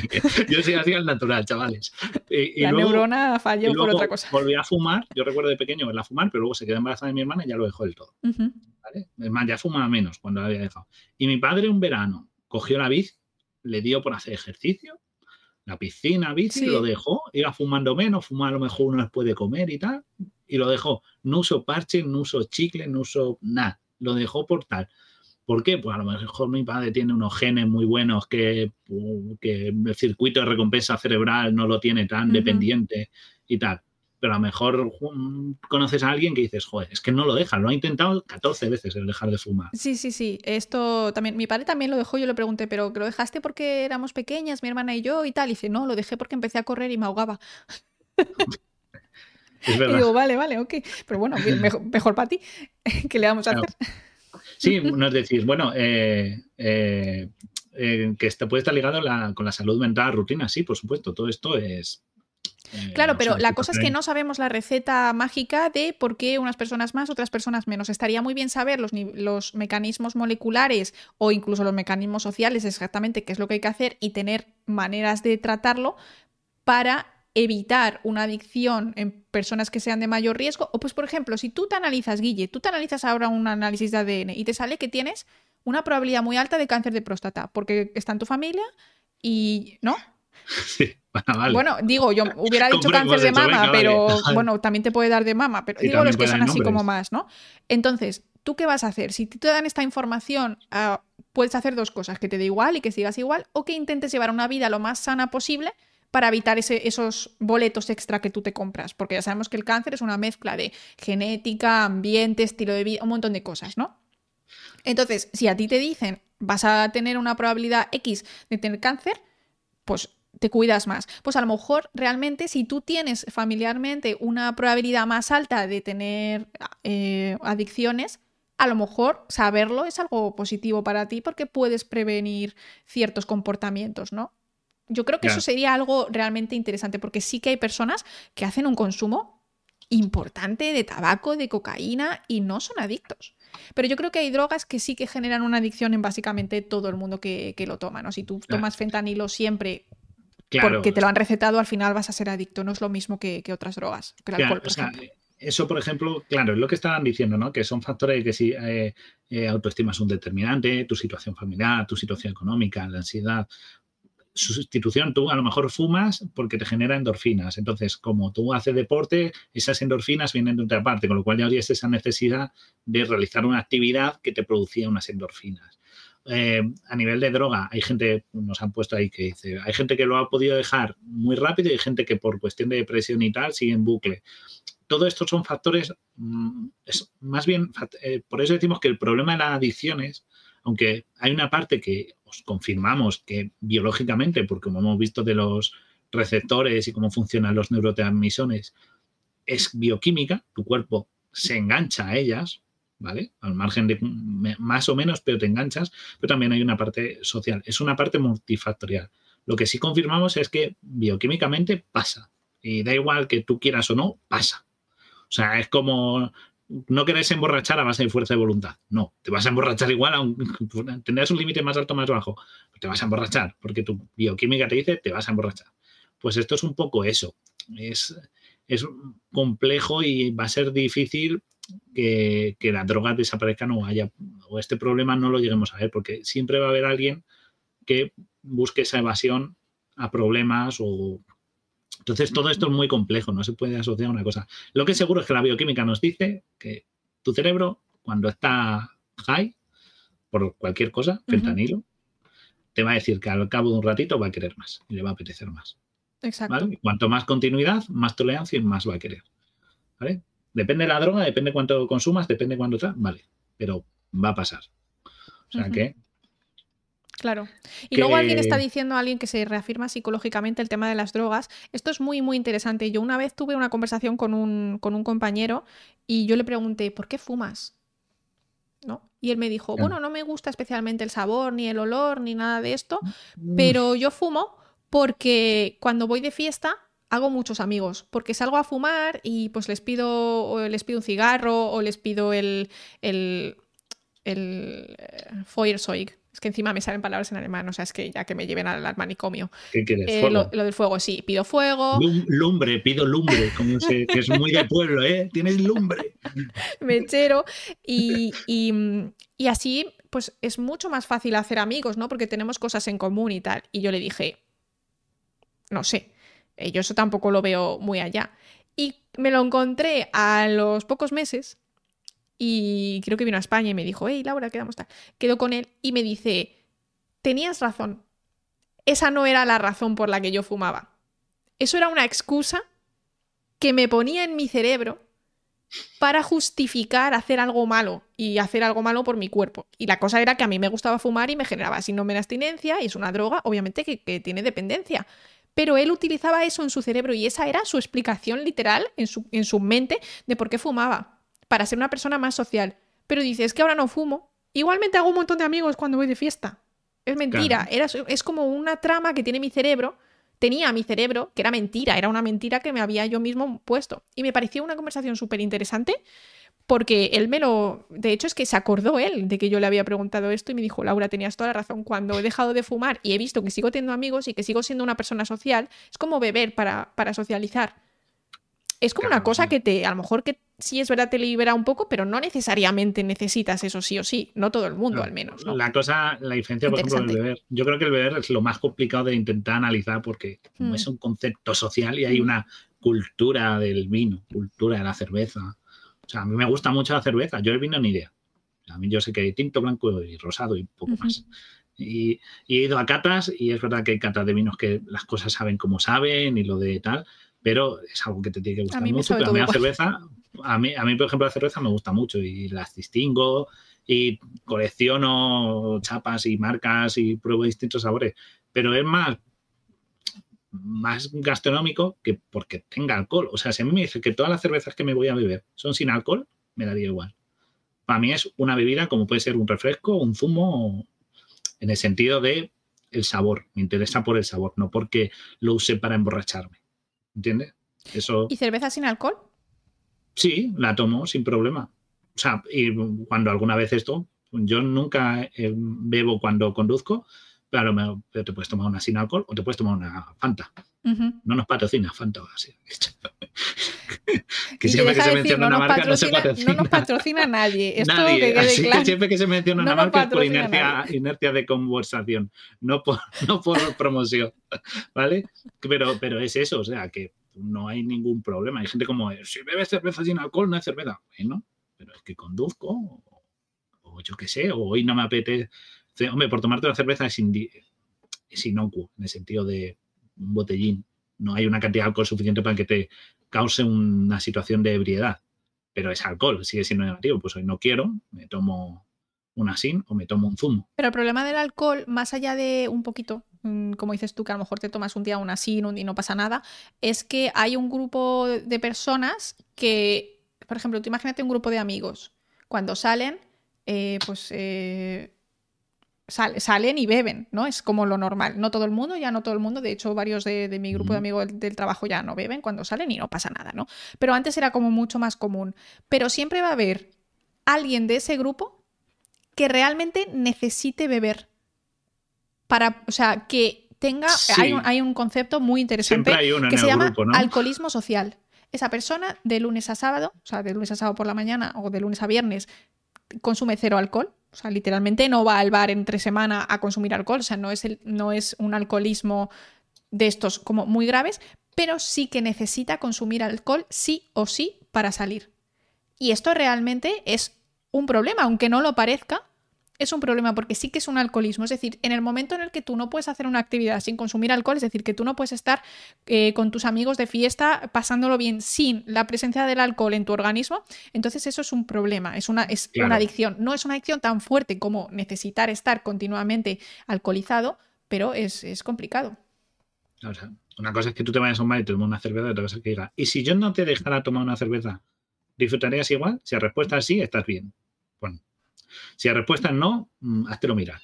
Exacto. Así de claro, así de claro. No quita de que, joder, tú te vayas a tomar una cerveza porque yo creo que es como la bebida más asociada, social, ¿no? porque el whisky y otras bebidas son como ya como es más de, de, nivel, ¿no?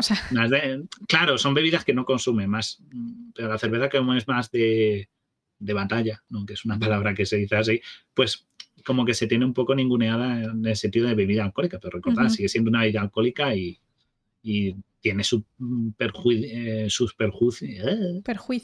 Perjuicios, gracias. cosas malas. sus cosas malas porque tiene alcohol igualmente. Y a nivel bioquímico el alcohol es malo, siempre.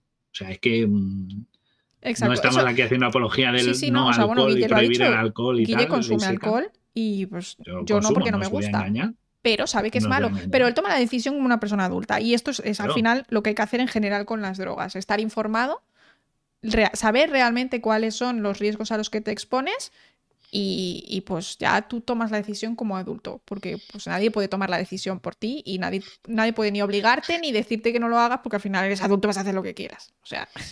Claro, claro. te pueden recomendar que no lo hagas, como hacemos pero lo que te digo, tomarte una cerveza porque has salido con unos amigos, estás tomando una cerveza en una terraza no es el mismo riesgo que decir, bueno, creo que un medio miligramo de fentanilo va bien para, echar la tarde. no es lo mismo, claro.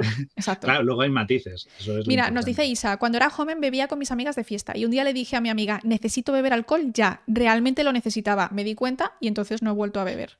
Pues bien hecho, Isa, porque esto a lo mejor, este alcoholismo social puede quedarse en alcoholismo social pero también puede derivar, en algún número de casos, puede derivar en un alcoholismo en plan, pues ya te tomas el vermú, ya no solo de fiesta, ya también tomas el vermú por la mañana, ese tipo de, ese tipo de cosas. Guasman. Me gusta eso, mantita, peli y fentanilo. Bueno, no, llegaré a saber la peli. Yo te digo una cosa, que yo para quedarme dormida con la mantita y la peli necesito cero unidades de fentanilo. Yo a partir de las nueve y media de la noche hago así y Guille, y, Guille, y Fabio siempre me dice, ¿qué peli vemos? Y digo, sí, da igual, la que tú quieras, tu favorita. Yo no voy a llegar a los créditos.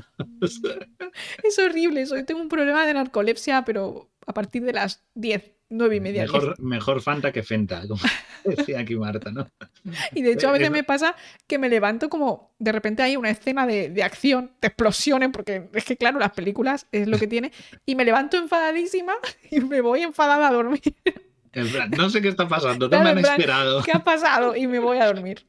Uf, yo, al contrario, yo en cuanto encajo una peli, ya, si, si, me pongo que digo, voy a ver esta peli, a muerte hasta el final, aunque... Ya, Fabio es como tú, es imposible que se duerma.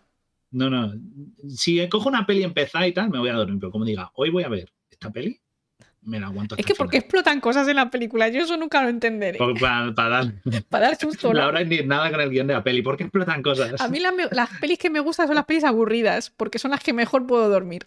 Es como pues ponerme el ciclismo a la hora de la siesta, ¿no? La vuelta a España. ¡Uf! Maravilloso, me encanta. Laura tiene recomendaciones, tiene su ASMR. La vuelta a España es el ASMR de Laura. Total. Y es que luego además yo no necesito nada para dormir. O sea, hay gente que necesita la radio, que necesita ruido de fondo. Yo, o sea, lo mío es, eh, te lo digo, una cosa increíble, narcolepsia total. Ahora, tengo estrés, Guille, no puedo. Me despierto a las 2 de la mañana, abro los ojos y ya está, soy un búho. Os podéis poner un podcast con turras como esta. Como esta. Hicimos un programa del sueño, pues si os lo queréis ver, ah, hace, hace unas semanas, así que ya que estamos hablando del sueño.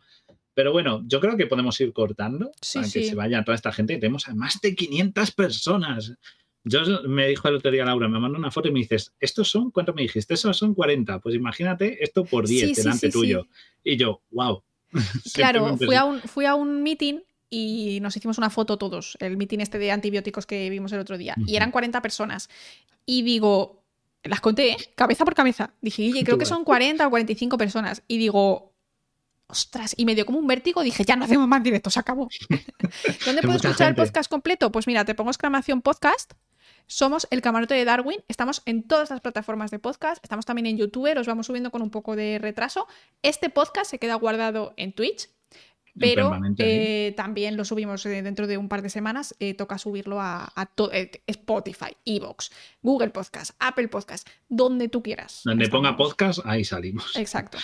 y, donde más se sube más rápido, creo que es en Spotify, donde podéis verlo mejor creo, porque iVoox se retrasa un poquito siempre, pero bueno, lo subimos a todas las plataformas, no os preocupéis, lo tuiteamos en nuestra, en Twitch, siempre me encargo de tuitearlo.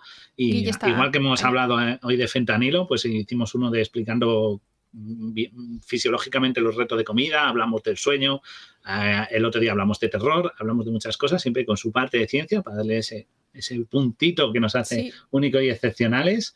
y bueno, si queréis conocernos más y os ha gustado, porque seguro que ha habido mucha gente nueva. Ha habido gente nueva, creo, no lo sé, a lo mejor son los posiciones de siempre que han venido todos juntos, pero yo estoy aquí martes y jueves a la una, a la hora de comer, estoy aquí normalmente hablando de noticias científicas, tenemos un club de libro de divulgación científica, pues hablamos de un montón de, cosas relacionadas con ciencia. Y los sábados, pues tenemos este podcast que hablamos de temas variados, a veces de drogas, a veces de pelis, a veces de eh, todo relacionado un poco con la ciencia, por supuesto, pero son temas más variados. Y pues eso, entre semanas, martes y jueves, y el podcast los sábados. Los sábados por la mañana. Podéis, ¿Cómo se queda esto? Si no lo escucháis en diferido, pues lo podéis ver como en el gimnasio, podéis escuchar en el gimnasio como hace Marta, que es también muy buena idea. Ir al gimnasio es más sano que meterse fentanilo. Así que yo creo en esto con el programa. Si nos hemos equivocado en alguna cosa, por favor, siempre con respeto y cariño y amor, nos lo ponéis en los comentarios. Somos personas, estos programas, pensad que investigamos programas semanalmente, quien tiene boca se equivoca.